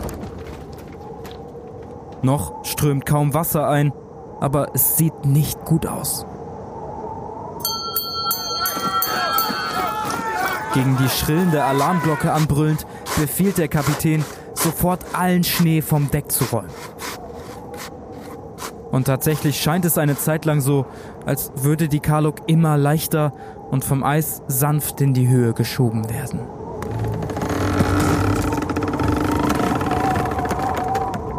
Doch es nützt nichts. Um 18.45 Uhr beginnt das Dröhnen wieder.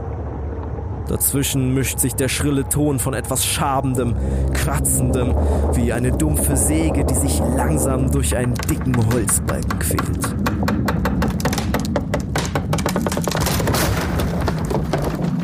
Mac horcht angespannt. Mom sitzt ihm gegenüber auch auf seinem Gesicht ist die Furcht nun deutlich zu erkennen. Jetzt kommt es, sagt Mac und zieht seine Stiefel an. Mom tut es ihm gleich und sie hasten wieder an Deck.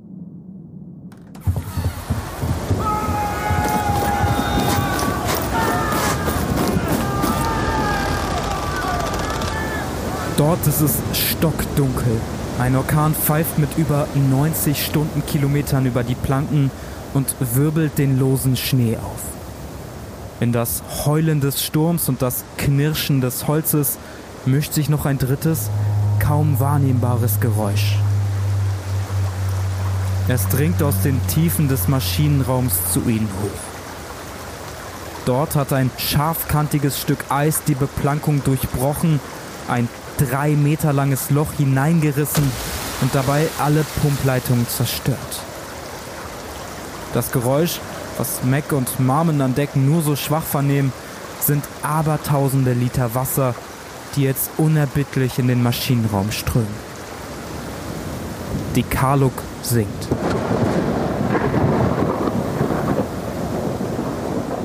Im tosenden Sturm und bei völliger Dunkelheit verlassen die Männer und die Inuit-Mutter mit ihren beiden Kindern das Schiff. Schlitten, Notvorräte und Ausrüstung werden hastig auf die schon vorher bestimmte Eisscholle geladen. Niemand bricht in Panik aus, aber hinter den harten, verkrampften Gesichtern der Crew blitzt die Angst hervor. Erst als alle von Bord gegangen und sicher auf dem Lager auf der Eisscholle gelandet sind, kommt wieder etwas Munterkeit auf. Ihr kleines Camp ist gut ausgestattet. In weiser Voraussicht hatten sie aus alten Kisten und ein paar Öfen provisorische Schutzhütten erbaut, für den Fall, dass sie die Karluk einmal verlassen müssen. Die erweisen sich jetzt als sichere Zuflucht vor dem Sturm. Mac zählt durch. 21 Männer, eine Frau, zwei Kinder, 16 Hunde und eine Katze. Einer fehlt. Mac blickt zur Karluk zurück. Dort liegt sie, Etwas schief, still, verlassen und dunkel im Eis. In der Kombüse brennt noch Licht. Ein riesiges Feuer prasselt in ihrem Ofen und davor sitzt Bartlett, der Kapitän. Er ist noch nicht gegangen. Sein schütteres Haar glänzt im Schein der Flammen und er nippt andächtig an einer Tasse Kaffee. Obwohl er der Karluk nie wirklich etwas abgewinnen konnte, ist es doch am Ende sein Schiff. Sie hatte ihnen monatelang Zuflucht vor dem rauen Polarwinter gegeben. Und ein Kapitän verlässt sein Schiff nicht so einfach. Bartlett hat das große Grammophon und die Schallplatten neben den Ofen geschleppt. Er legt eine Platte auf.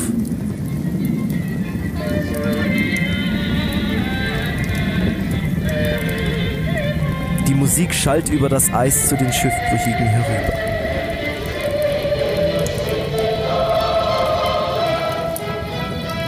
Als sie abgespielt ist, nimmt Bartlett sie vorsichtig von der Nadel und wirft sie ins Feuer. Dann greift er die nächste Platte und die ganze Nacht füllt sich mit den Klängen von Mozart, Bach und Chopin, bevor auch sie ins Feuer wandern.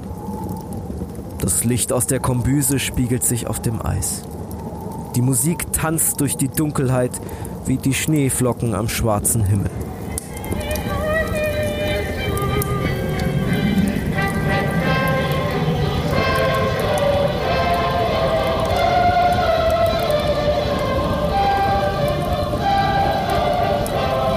Immer noch strömt Wasser in den Laderaum. Das Deck ist schon halb überflutet. Die Karluk wird schwerer und schwerer. Und das Eis um sie herum wird immer schwächer.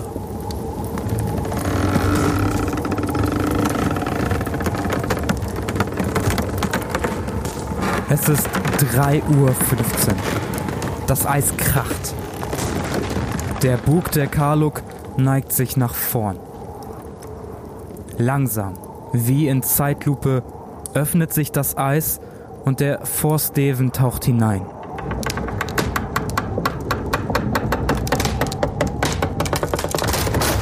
Das Deck steht jetzt komplett unter Wasser. Bartlett ist immer noch in der Kombüse. Eine einzelne Platte ist noch nicht verbrannt. Die zweite Klaviersonate von Chopin, der Trauermarsch. Im flackernden Licht hebt er die Nadel und legt die allerletzte Platte auf den Teller.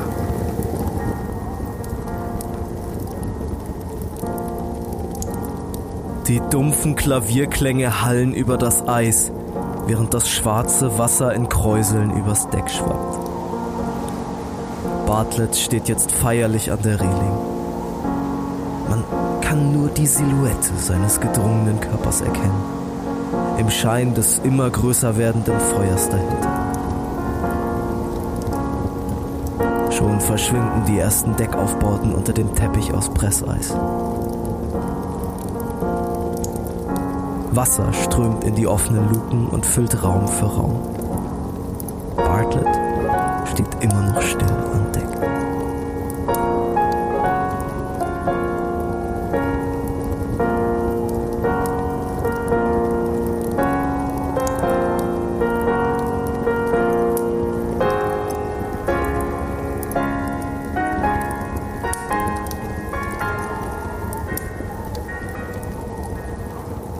Erst als die Reling schon fast im Wasser steht, steigt er mit einem beherzten Schritt von Bord.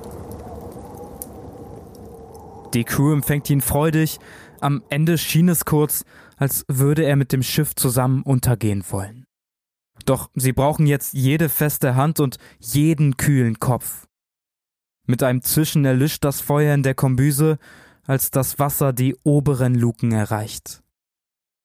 Nur noch der Mast guckt jetzt aus dem Wasser. An ihm weht die kanadische Flagge im Sturm. Ein paar Minuten noch und von der Karluk ist nichts mehr zu sehen.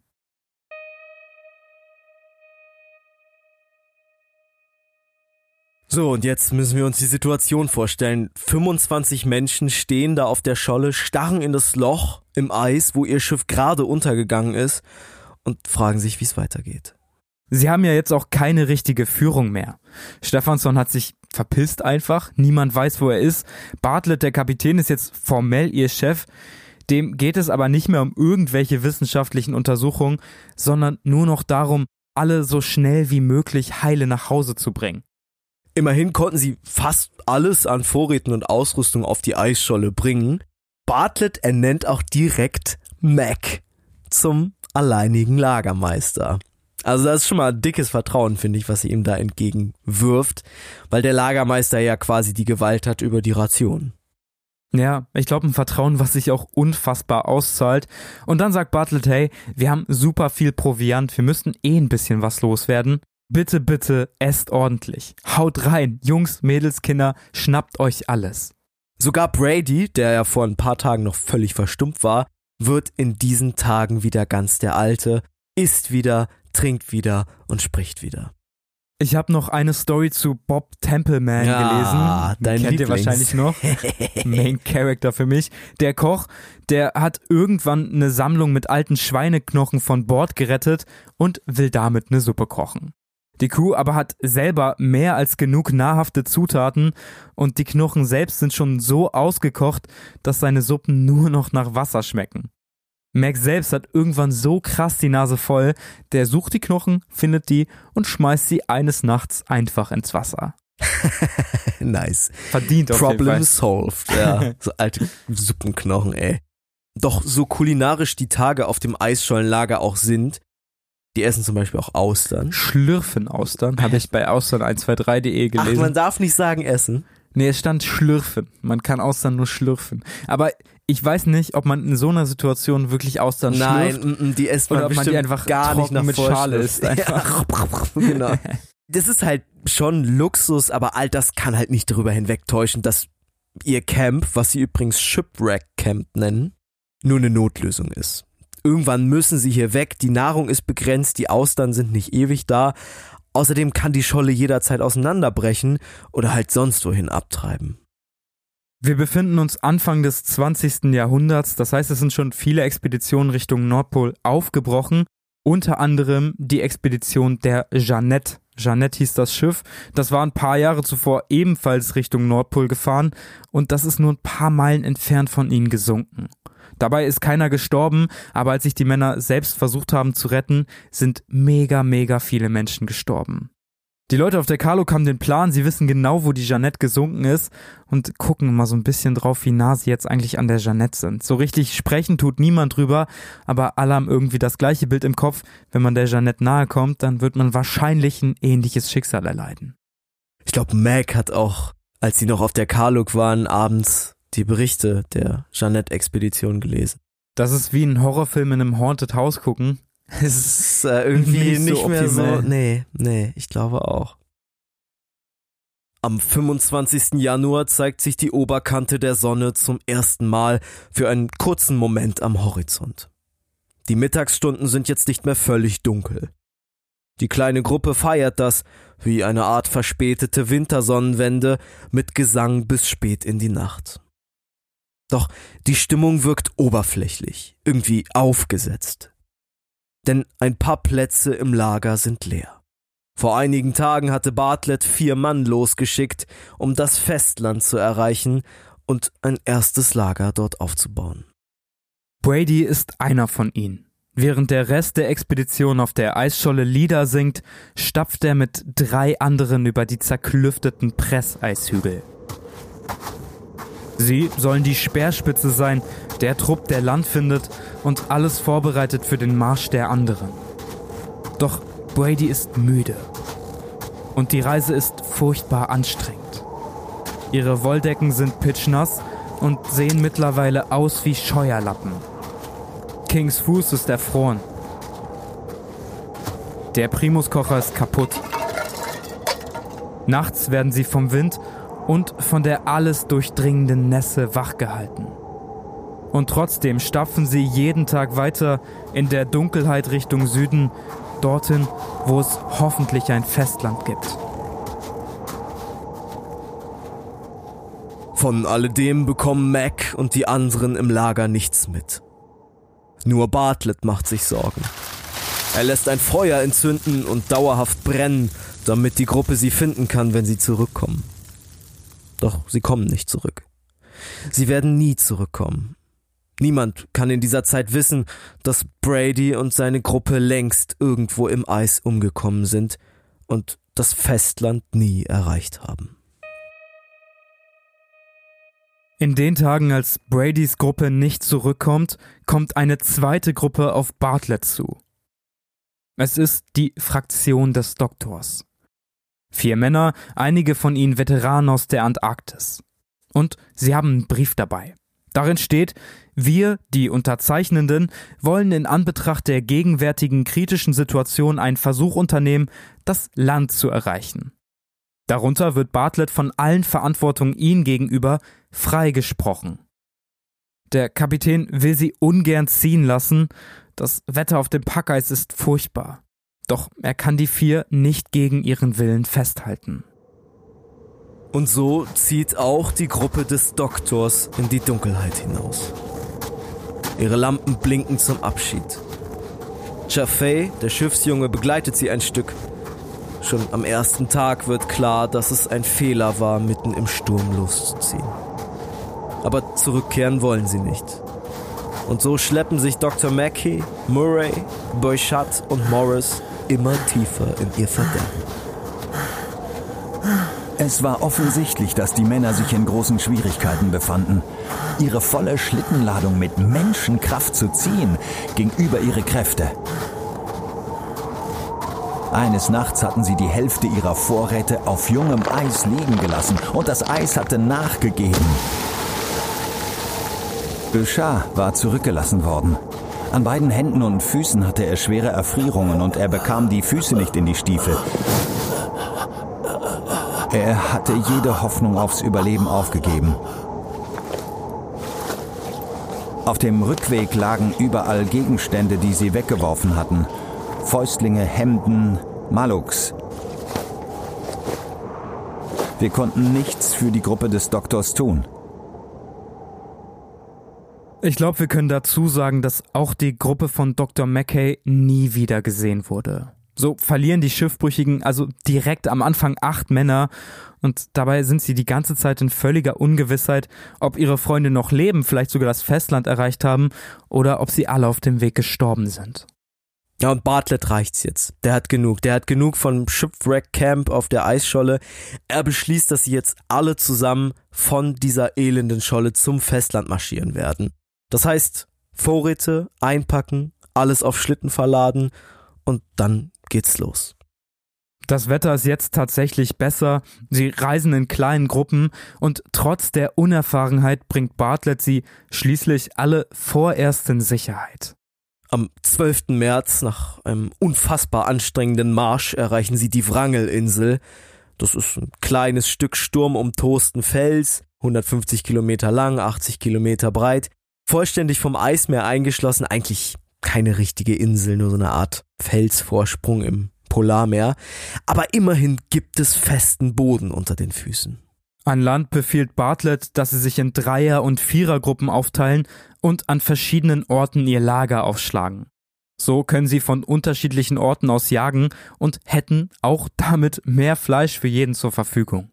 Bartlett sagt zwar, das ist wegen dem Jagen, aber ich glaube, der hat auch auf dem Marsch zur Wrangelinsel gemerkt, dass sich diese einzelnen Gruppen immer krasser gestritten haben. Und vielleicht war das für ihn auch so eine Art Präventation, weil er halt weiß, wenn ich die separiere, dann werden sie sich nicht so krass streiten. Da verzichtet Bartlett aber jetzt darauf zu sagen, ich bringe die Gruppen nochmal zusammen und versuche eine Einheit herzustellen. Ja, das stimmt. Irgendwie ja. ein sehr schlechtes Zeichen für eine Gruppenkonstellation, die jetzt ja offensichtlich um ihr Überleben kämpft. Und wir werden auch sehen, dass diese Gruppenaufteilung am Ende den Streit nicht verhindern kann. Bartlett selbst, der bleibt nicht lang. Er zieht mit Katatovic, dem Inuit ohne Familie, und sieben Hunden Richtung sibirische Küste. Dort gibt es Walfänger, also die einzige Chance, Hilfe zu holen. Als Bartlett nicht mehr da ist, verschlimmern sich die Leiden der Wartenden Tag für Tag. Und wie angekündigt, trotz der Gruppenteilung brechen erste Streitereien aus.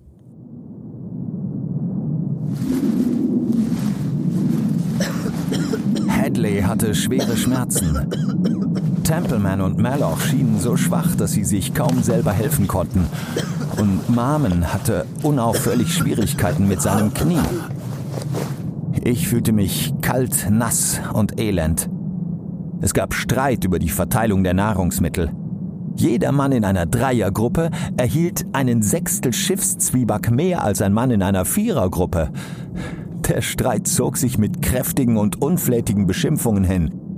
Ich weiß, dass sich das alles unglaublich anhört. Jeder, der zu Hause seine wohlgefüllte Speisekammer hat, kann sich nur schwer die wütenden Emotionen vorstellen, die dadurch aufgerührt wurden. Durch unsere elende Lage erhielt jede Schwäche, jeder Charakterfehler tausendfaches Gewicht. Boah, Junge, was ein Streit wegen einem kleinen Stück Zwieback. Also fand ich wirklich sehr, sehr krass, das zu lesen. Und es bricht eine merkwürdige Krankheit aus, ne? Ja, warte, lassen wir mal ganz kurz über diesen Zwieback sprechen. Es ist ein Sechstel Schiffszwieback. Aber ich finde, Mac hat das schon ganz gut beschrieben, ne? Er sagt ja, jeder, der zu Hause seine Speisekammer hat, kann sich das nicht vorstellen. Aber für uns war das halt die Welt. So ein Sechstel Schiffszwieback. Und ich glaube, es ist nicht nur dieses Gefühl, das zu haben, sondern vor allen Dingen zu sehen, dass andere das haben und man selber nicht. Ich glaube, dieser kleine Schiffszwieback ist kein, kein richtiges Ziel, was jeder hat und sagt, hier mit diesem Schiffszwieback kann ich überleben oder sichert mir irgendwelche Überlebenspunkte. Ich glaube, das ist das erste Mal, dass einfach ein Kräftemessen stattfindet und man genau weiß, jetzt ist es vielleicht noch nicht so wichtig, aber wenn ich mich um zwei Wochen um Eier oder einen Vogel oder sonst was prügeln muss, könnte ich das hier irgendwie gewinnen, weil den Streit habe ich ja auch gewonnen. Ja, ich glaube, dass so Ungerechtigkeiten in der Nahrungsaufteilung in so einer Situation, wo alle halt extrem am Ende sind, die haben alle wahnsinnig Hunger, sind alle schwach, frieren und haben irgendwelche komischen Krankheiten, auf die wir gleich noch kommen werden, da fallen solche Ungerechtigkeiten halt viel krasser ins Gewicht.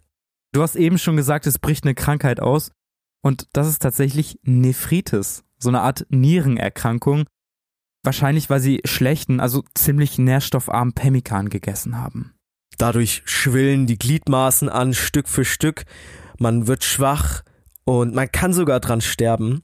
Die Gestrandeten auf der Insel wissen nicht, dass es Nephritis ist. Der Arzt ist ja weg. Dr. Mackey. Und ich weiß auch gar nicht, ob es damals schon diese Diagnose gab. Das heißt, es bleibt für die Männer eine mysteriöse Krankheit. Sie wissen, dass es nicht Skorbut ist, weil sie regelmäßig jagen und auch regelmäßig frisches Fleisch essen. Aber trotzdem, stell dir das mal vor, ey, du bist auf dieser Insel und auf einmal fangen deine ganzen Gliedmaßen an anzuschwellen und du wirst auf einmal völlig dizzy und hast überhaupt keinen Plan, woran es liegt. Ja, und hättest du diesen Pemmikan abgelehnt, weil du gesagt hast, es ist irgendwie krankheitserregend oder so, dann wärst du wahrscheinlich hier schon gestorben. Wir haben es im Intro schon gehört, Meloch stirbt. Und kurz darauf stirbt auch Marmeln. Das, was wir ganz am Anfang gehört haben, das war tatsächlich sein letzter Tagebucheintrag. Beide fallen der Nephritis zum Opfer. Wahrscheinlich, weil sie Underwood Pemmican gegessen haben. Wir wissen nicht genau, welcher Pemmican es war, aber ich, ich halte es für wahrscheinlicher, dass es der Underwood Pemmican war, der fehlerhaft war. Und jetzt ist Mac auf sich alleine gestellt. Seine Freunde sind tot. Genau, Seine, das Trio. Ja, das war ja das absolute Trio. Mac und, und, die Jungs sind nicht mehr da. Es ist jetzt Mac ohne die Jungs mhm. quasi. Ja, es ist, es ist super sad und ich glaube gerade für Mac, der eigentlich ein super geselliger Typ war und sich ja auch gar nicht so zurechtgefunden hat erst in dieser Situation, weil er ein absoluter Neuling war und dann mit Maloch und Marmen so ein bisschen so eine so ein Bund geschmiedet hat. Wir schaffen das hier zusammen, wir können das hier zusammen durchstehen. Und es verringert ja auch Max Überlebenschancen. Er hat keine Partei mehr, ne? Er ist der einzige Mann seiner Partei. Ja. Er sollte sich vielleicht eine neue Partei suchen. Trost sucht Mac jetzt erstmal darin, anderen bei ihren Verletzungen zu helfen. Das artet teilweise ganz schön aus, denn sie müssen zum Beispiel operieren. Die schlimmste Verletzung hat Clem, einer der Matrosen. Der muss nämlich operiert werden. Eine von Clams großen Zehen war brandig geworden. Er musste mindestens am ersten Gelenk amputiert werden. Wir hatten keinerlei chirurgisches Besteck, nur ein Häutemesser und eine Blechschere. Der Maschinist meldete sich freiwillig als Chirurg. Es war eine grässliche Operation. Zwei von uns hielten Clem an den Armen fest und der dritte drehte ihm den Kopf weg.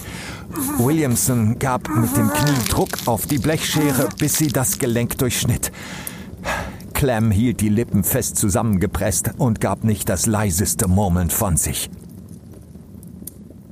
Wir wurden allmählich alle gereizt.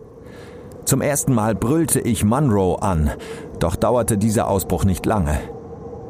Ich litt unter den Auswirkungen des schlimmsten Anfalls von Schneeblindheit, den ich je gehabt hatte. Die Versuchung, mir die Augen zu reiben und etwas gegen das Gefühl zu tun, dass sie voller Sand und Körnchen seien, war überwältigend. Hadley tat sein Bestes, die Schmerzen durch Kokaininjektionen zu lindern. Ich musste an der Hand geführt und gefüttert werden.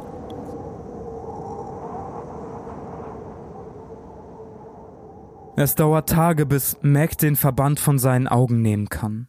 Endlich kann er wieder ohne Hilfe essen. Doch als Max seinen Seesack durchsucht, bemerkt er, dass einige seiner Habseligkeiten fehlen. Sein Notizbuch, seine Socken und sein Kompass sind wie vom Erdboden verschluckt. Währenddessen haben sich Chaffee, der Schiffsjunge, und Brady, der Heizer, zusammengetan, um Vogeleier auf den kargen Felsen der Insel zu suchen.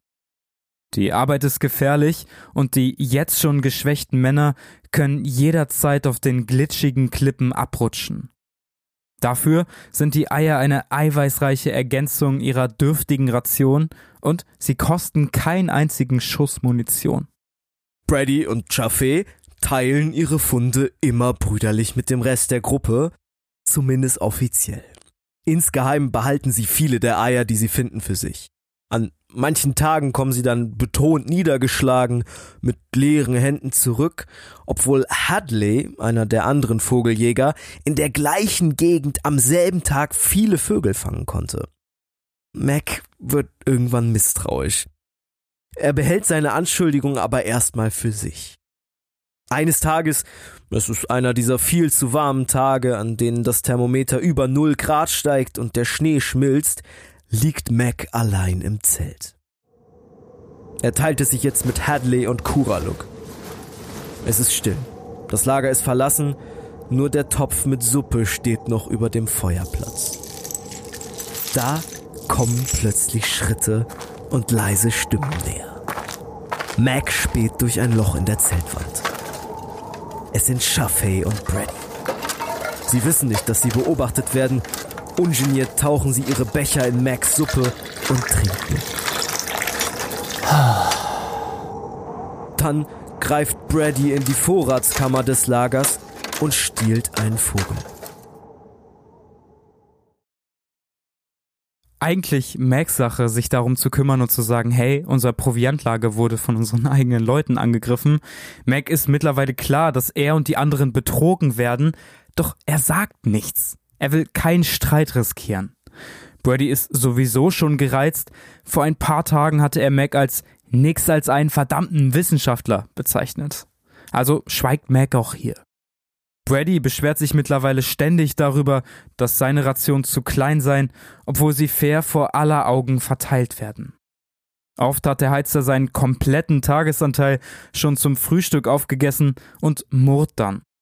Seit kurzem geben Chaffee und Brady von ihren gefundenen Eier auch wirklich gar nichts mehr ab. Der Ärger hängt drohend in der Luft, wie eine dunkle Gewitterwolke, bei der nur jemand etwas sagen muss, bevor sich das Unwetter entlädt. Doch es kommt alles ganz anders. Am 25. Juni passiert etwas Schreckliches.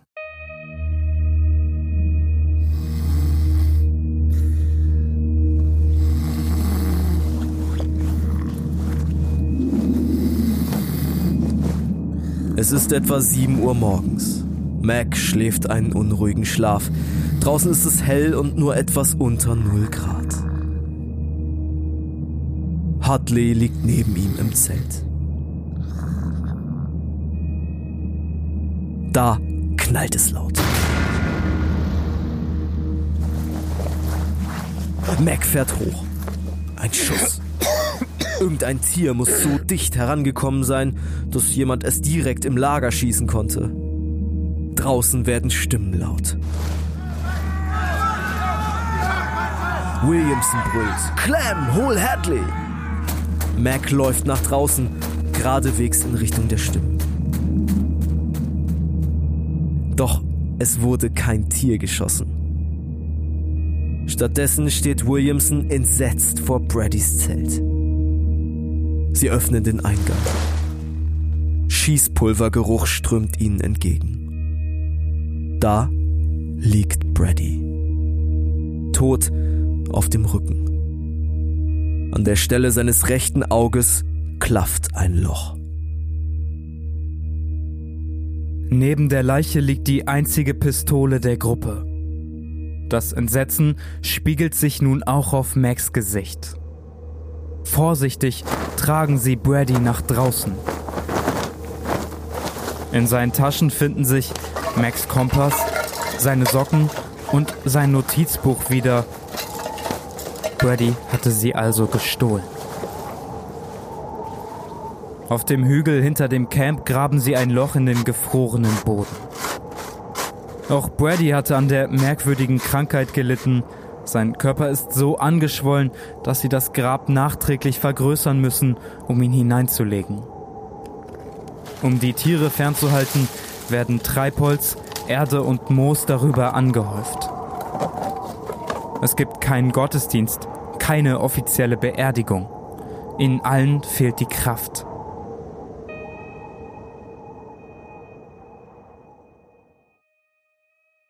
Wir haben jetzt schon so viele Tote hinter uns. Es die Gruppe von Brady, die verschollen ging, während sie Festland gesucht hat. Dann die Gruppe des Doktors, die im Prinzip auf demselben Marsch verschollen gegangen ist. Mom und Maloch, die an dieser merkwürdigen Krankheit gestorben sind. Und jetzt das. Brady erschießt sich. Aber hat er sich wirklich erschossen? Das ist so ein bisschen die Frage, die wir uns gestellt haben. Ich fand es erstmal krass, dass die Trauerfeier so kurz war, beziehungsweise es gar keine Trauerfeier wirklich gab. Ja. Wir hatten das oft bei Arktis- und Antarktis-Expeditionen, dass selbst Leute mit wenig Kraft noch viel Kraft darauf aufgewendet haben, die Leute, die gestorben sind, andächtig und richtig zu verabschieden. Das haben die hier nicht gemacht. Und Mac hat gleichzeitig in seinen Bericht geschrieben, das Leben geht jetzt weiter. Klingt irgendwie sehr nach schneller Bewältigung und ich glaube, Brady war jetzt auch nicht der beliebteste im Camp nach den ganzen Aktionen, die er sich geleistet hat. Ja, im Prinzip hat das ja auch den Konflikt zumindest mit Max ärgstem Übeltäter gelöst. Dass Brady sich jetzt erschossen hat. Ja. Chaffee, der Schiffsjunge, mit dem Brady sich in seinen letzten Tagen zusammengetan hatte, um Eier zu suchen, der sagt, Brady wollte den Revolver nur sauber machen, er hat den irgendwie mitgenommen mit einem Tuch und äh, dann ist er wahrscheinlich aus Versehen losgegangen. Also es könnte auch ein Unfall gewesen sein. ich finde es irgendwie so wild, dass gerade Chaffee, das sagt jemand, der Brady anscheinend sehr gerne mochte, waren ja so ein kleines Team am Ende. Die Frage, die ich mir stelle, wenn du dir mit dem Revolver ins Auge schießt, dann machst du ihn ja erstmal so sauber, dass du den Lauf in dein Gesicht auf dein Auge richtest ja. und ihn dann sauber machst. Das macht man Finde eher ich nicht. sehr unwahrscheinlich es ist irgendwie schwierig, hier eine eigene Meinung abzugeben, weil wir viele Tatumstände einfach nicht kennen. Aber das Wahrscheinlichste, was ich glaube, ist, dass Brady keinen Bock mehr hatte und gesagt hat, wir werden früher oder später hier eh sterben, dann beende ich mein Leben eben jetzt schon. Und Chaffee hat vielleicht gedacht, okay, Suizid ist jetzt vielleicht nicht das Ehrenvollste damals, dann schiebe ich das einfach auf irgendetwas anderes. Vielleicht haben die beiden vorher auch schon drüber gesprochen. Aber ich glaube, wir sind uns einig, dass Brady sich ziemlich wahrscheinlich selbst umgebracht hat. Ja, wahrscheinlich mit der Ansicht, dass es ihm in zwei Wochen so schlecht geht und er auch in zwei Wochen daran sterben wird. Er hatte ja auch die Krankheit, ne? den einfachsten Ausweg gewählt hat. Er hatte die Krankheit und hat gesehen, was mit Merloch und Mom passiert ist. Also vielleicht war auch das irgendwie ein Anlass dafür zu sagen, dann mache ich es lieber selber. Auf jeden Fall. Es ist Anfang August. Vor einem Jahr waren sie noch auf der Karluk, vollständig und in Eintracht. Stephenson hatte sie noch nicht verlassen, Marmen, Maloch und all die anderen waren noch am Leben. Mac erinnert sich, wie er vor genau einem Jahr am Steuer stand, zusammen mit dem Kapitän, der ihm damals so fremd war. Wie er die Koordinaten des Kompasses hinuntergebrüllt hatte und als einziger nicht seekrank wurde. Es war alles gut damals. Niemand hätte auch nur im entferntesten damit gerechnet, dass ihr Schiff vom Eis zerdrückt wird und dass elf Menschen sterben. Und dass sie jetzt immer schwächer auf einer sturmumtosten Insel im Nordpolarmeer zerstritten und halbtot auf Rettung hoffen. Bartlett hatte versprochen, dass er Mitte Juli mit einem Schiff zu ihnen stoßen könnte. Könnte, wenn alles klappt. Jetzt ist es schon August und mit jedem Tag wird das Eis um die Insel dicker. Draußen wird es kälter. Die Vögel ziehen sich zurück, die Robben werden weniger. Sie haben kaum noch Nahrung. Manchmal essen sie verfaulte Fischflossen. Alle sind furchtbar mager und frieren beim leichtesten Windhauch. Noch immer reden sie davon, wenn Bartlett nicht kommt, auf eigene Faust zum Festland nach Sibirien aufzubrechen. Natürlich wissen sie alle, dass das keiner von ihnen schaffen würde. Wir waren hungrig, fast verzweifelt hungrig. Unsere Vögel waren aufgegessen, unser Trockenfleisch war alle. Und die Robbenhaut konnte lediglich den Hungertod hinauszögern. Kuraluk ging am Strand entlang und sägte ein großes Stück Walbein von einem Skelett ab. Damit wollte er die Kufen für einen Schlitten machen, den er für den Einsatz auf unserer langen Reise nach Sibirien bauen wollte. Was für Optimisten waren wir doch.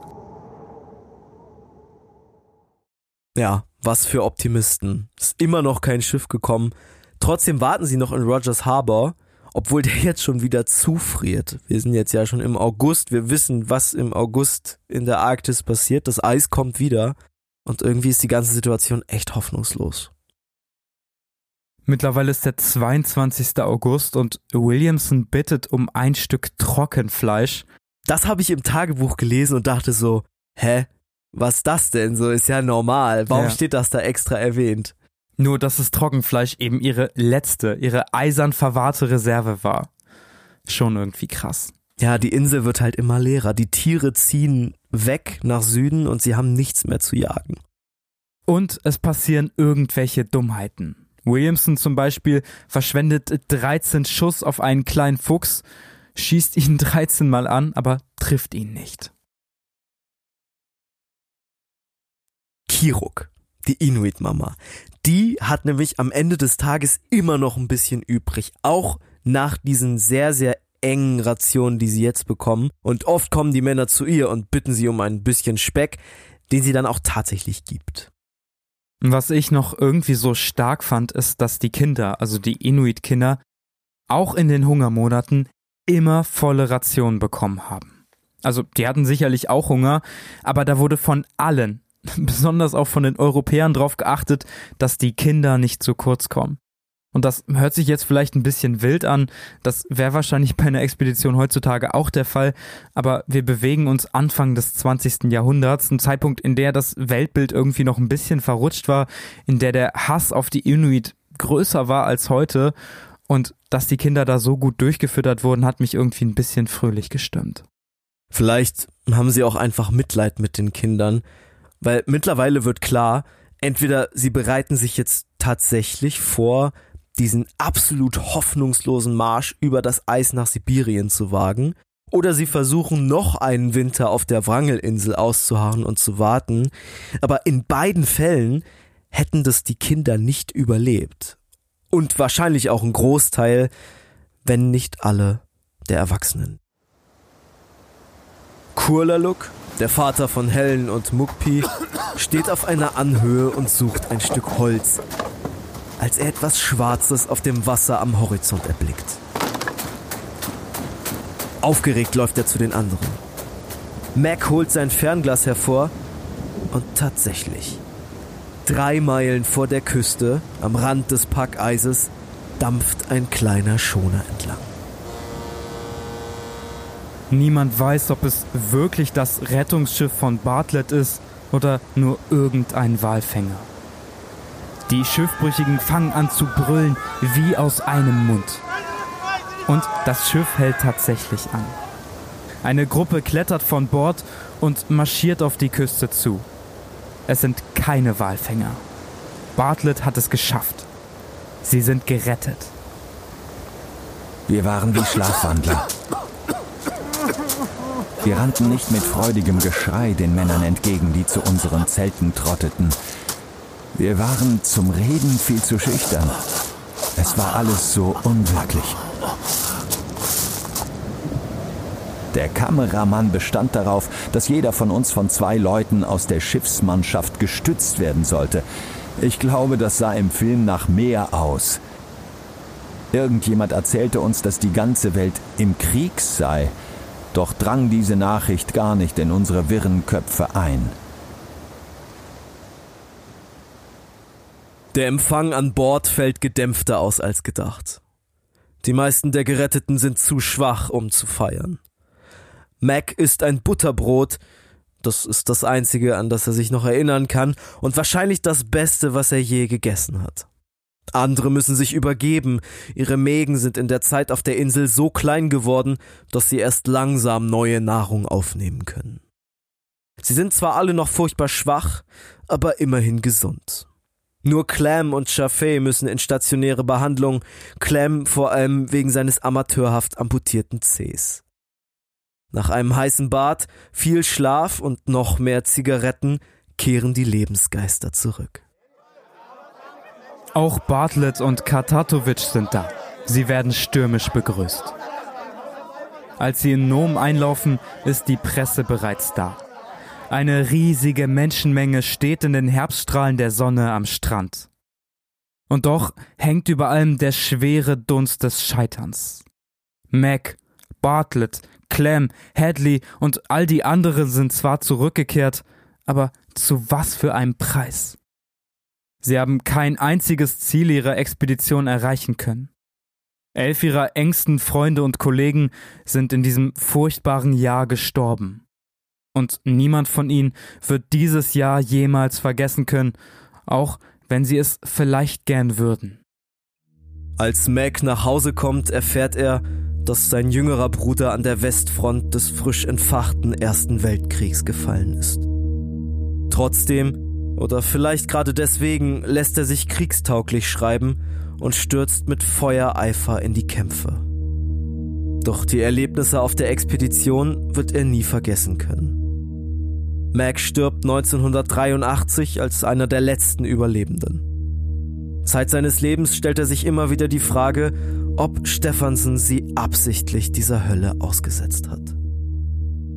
Bartlett, der Kapitän, wird als Held gefeiert. Bald kommen jedoch erste Vorwürfe auf. Warum er die Karluk ins Eis gesteuert habe, warum er die Gruppe des Doktors wissentlich in den Tod geschickt habe. Bartlett lässt sich nicht beirren und fährt weiter zur See, wird zu einer Koryphäe der Arktisforschung und spielt am Ende sogar in einem Kinofilm mit. Kuraluk, Kiruk und ihre Töchter Helen und Mukpi kehren in ihr altes Leben in Alaska zurück. Bis heute gibt es Historikerinnen, die vor allem den beiden Mädchen eine unglaublich wichtige Rolle in der Expedition bescheinigen. Sie hätten zwar physisch nicht viel helfen können, waren aber eine unglaubliche Aufmunterung in den dunkelsten Stunden der Menschen. Mukpi, die jüngste, wird die letzte Überlebende der Karluk und stirbt 2008 mit weit über 90 Jahren und einem erfüllten Leben in Amerika.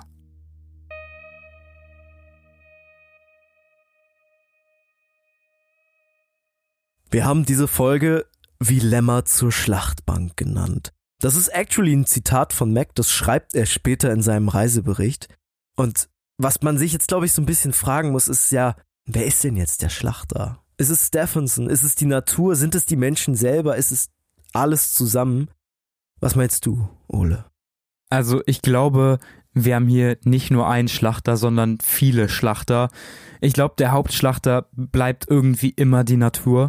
Weil wären sie nicht eingefroren, dann wäre Stefansson wahrscheinlich länger geblieben, dann hätten sich die Menschen wahrscheinlich nicht so krass in Gruppen aufgeteilt, sich am Ende angelogen, sich am Ende gestritten, einer hätte sich nicht einfach so das Leben genommen.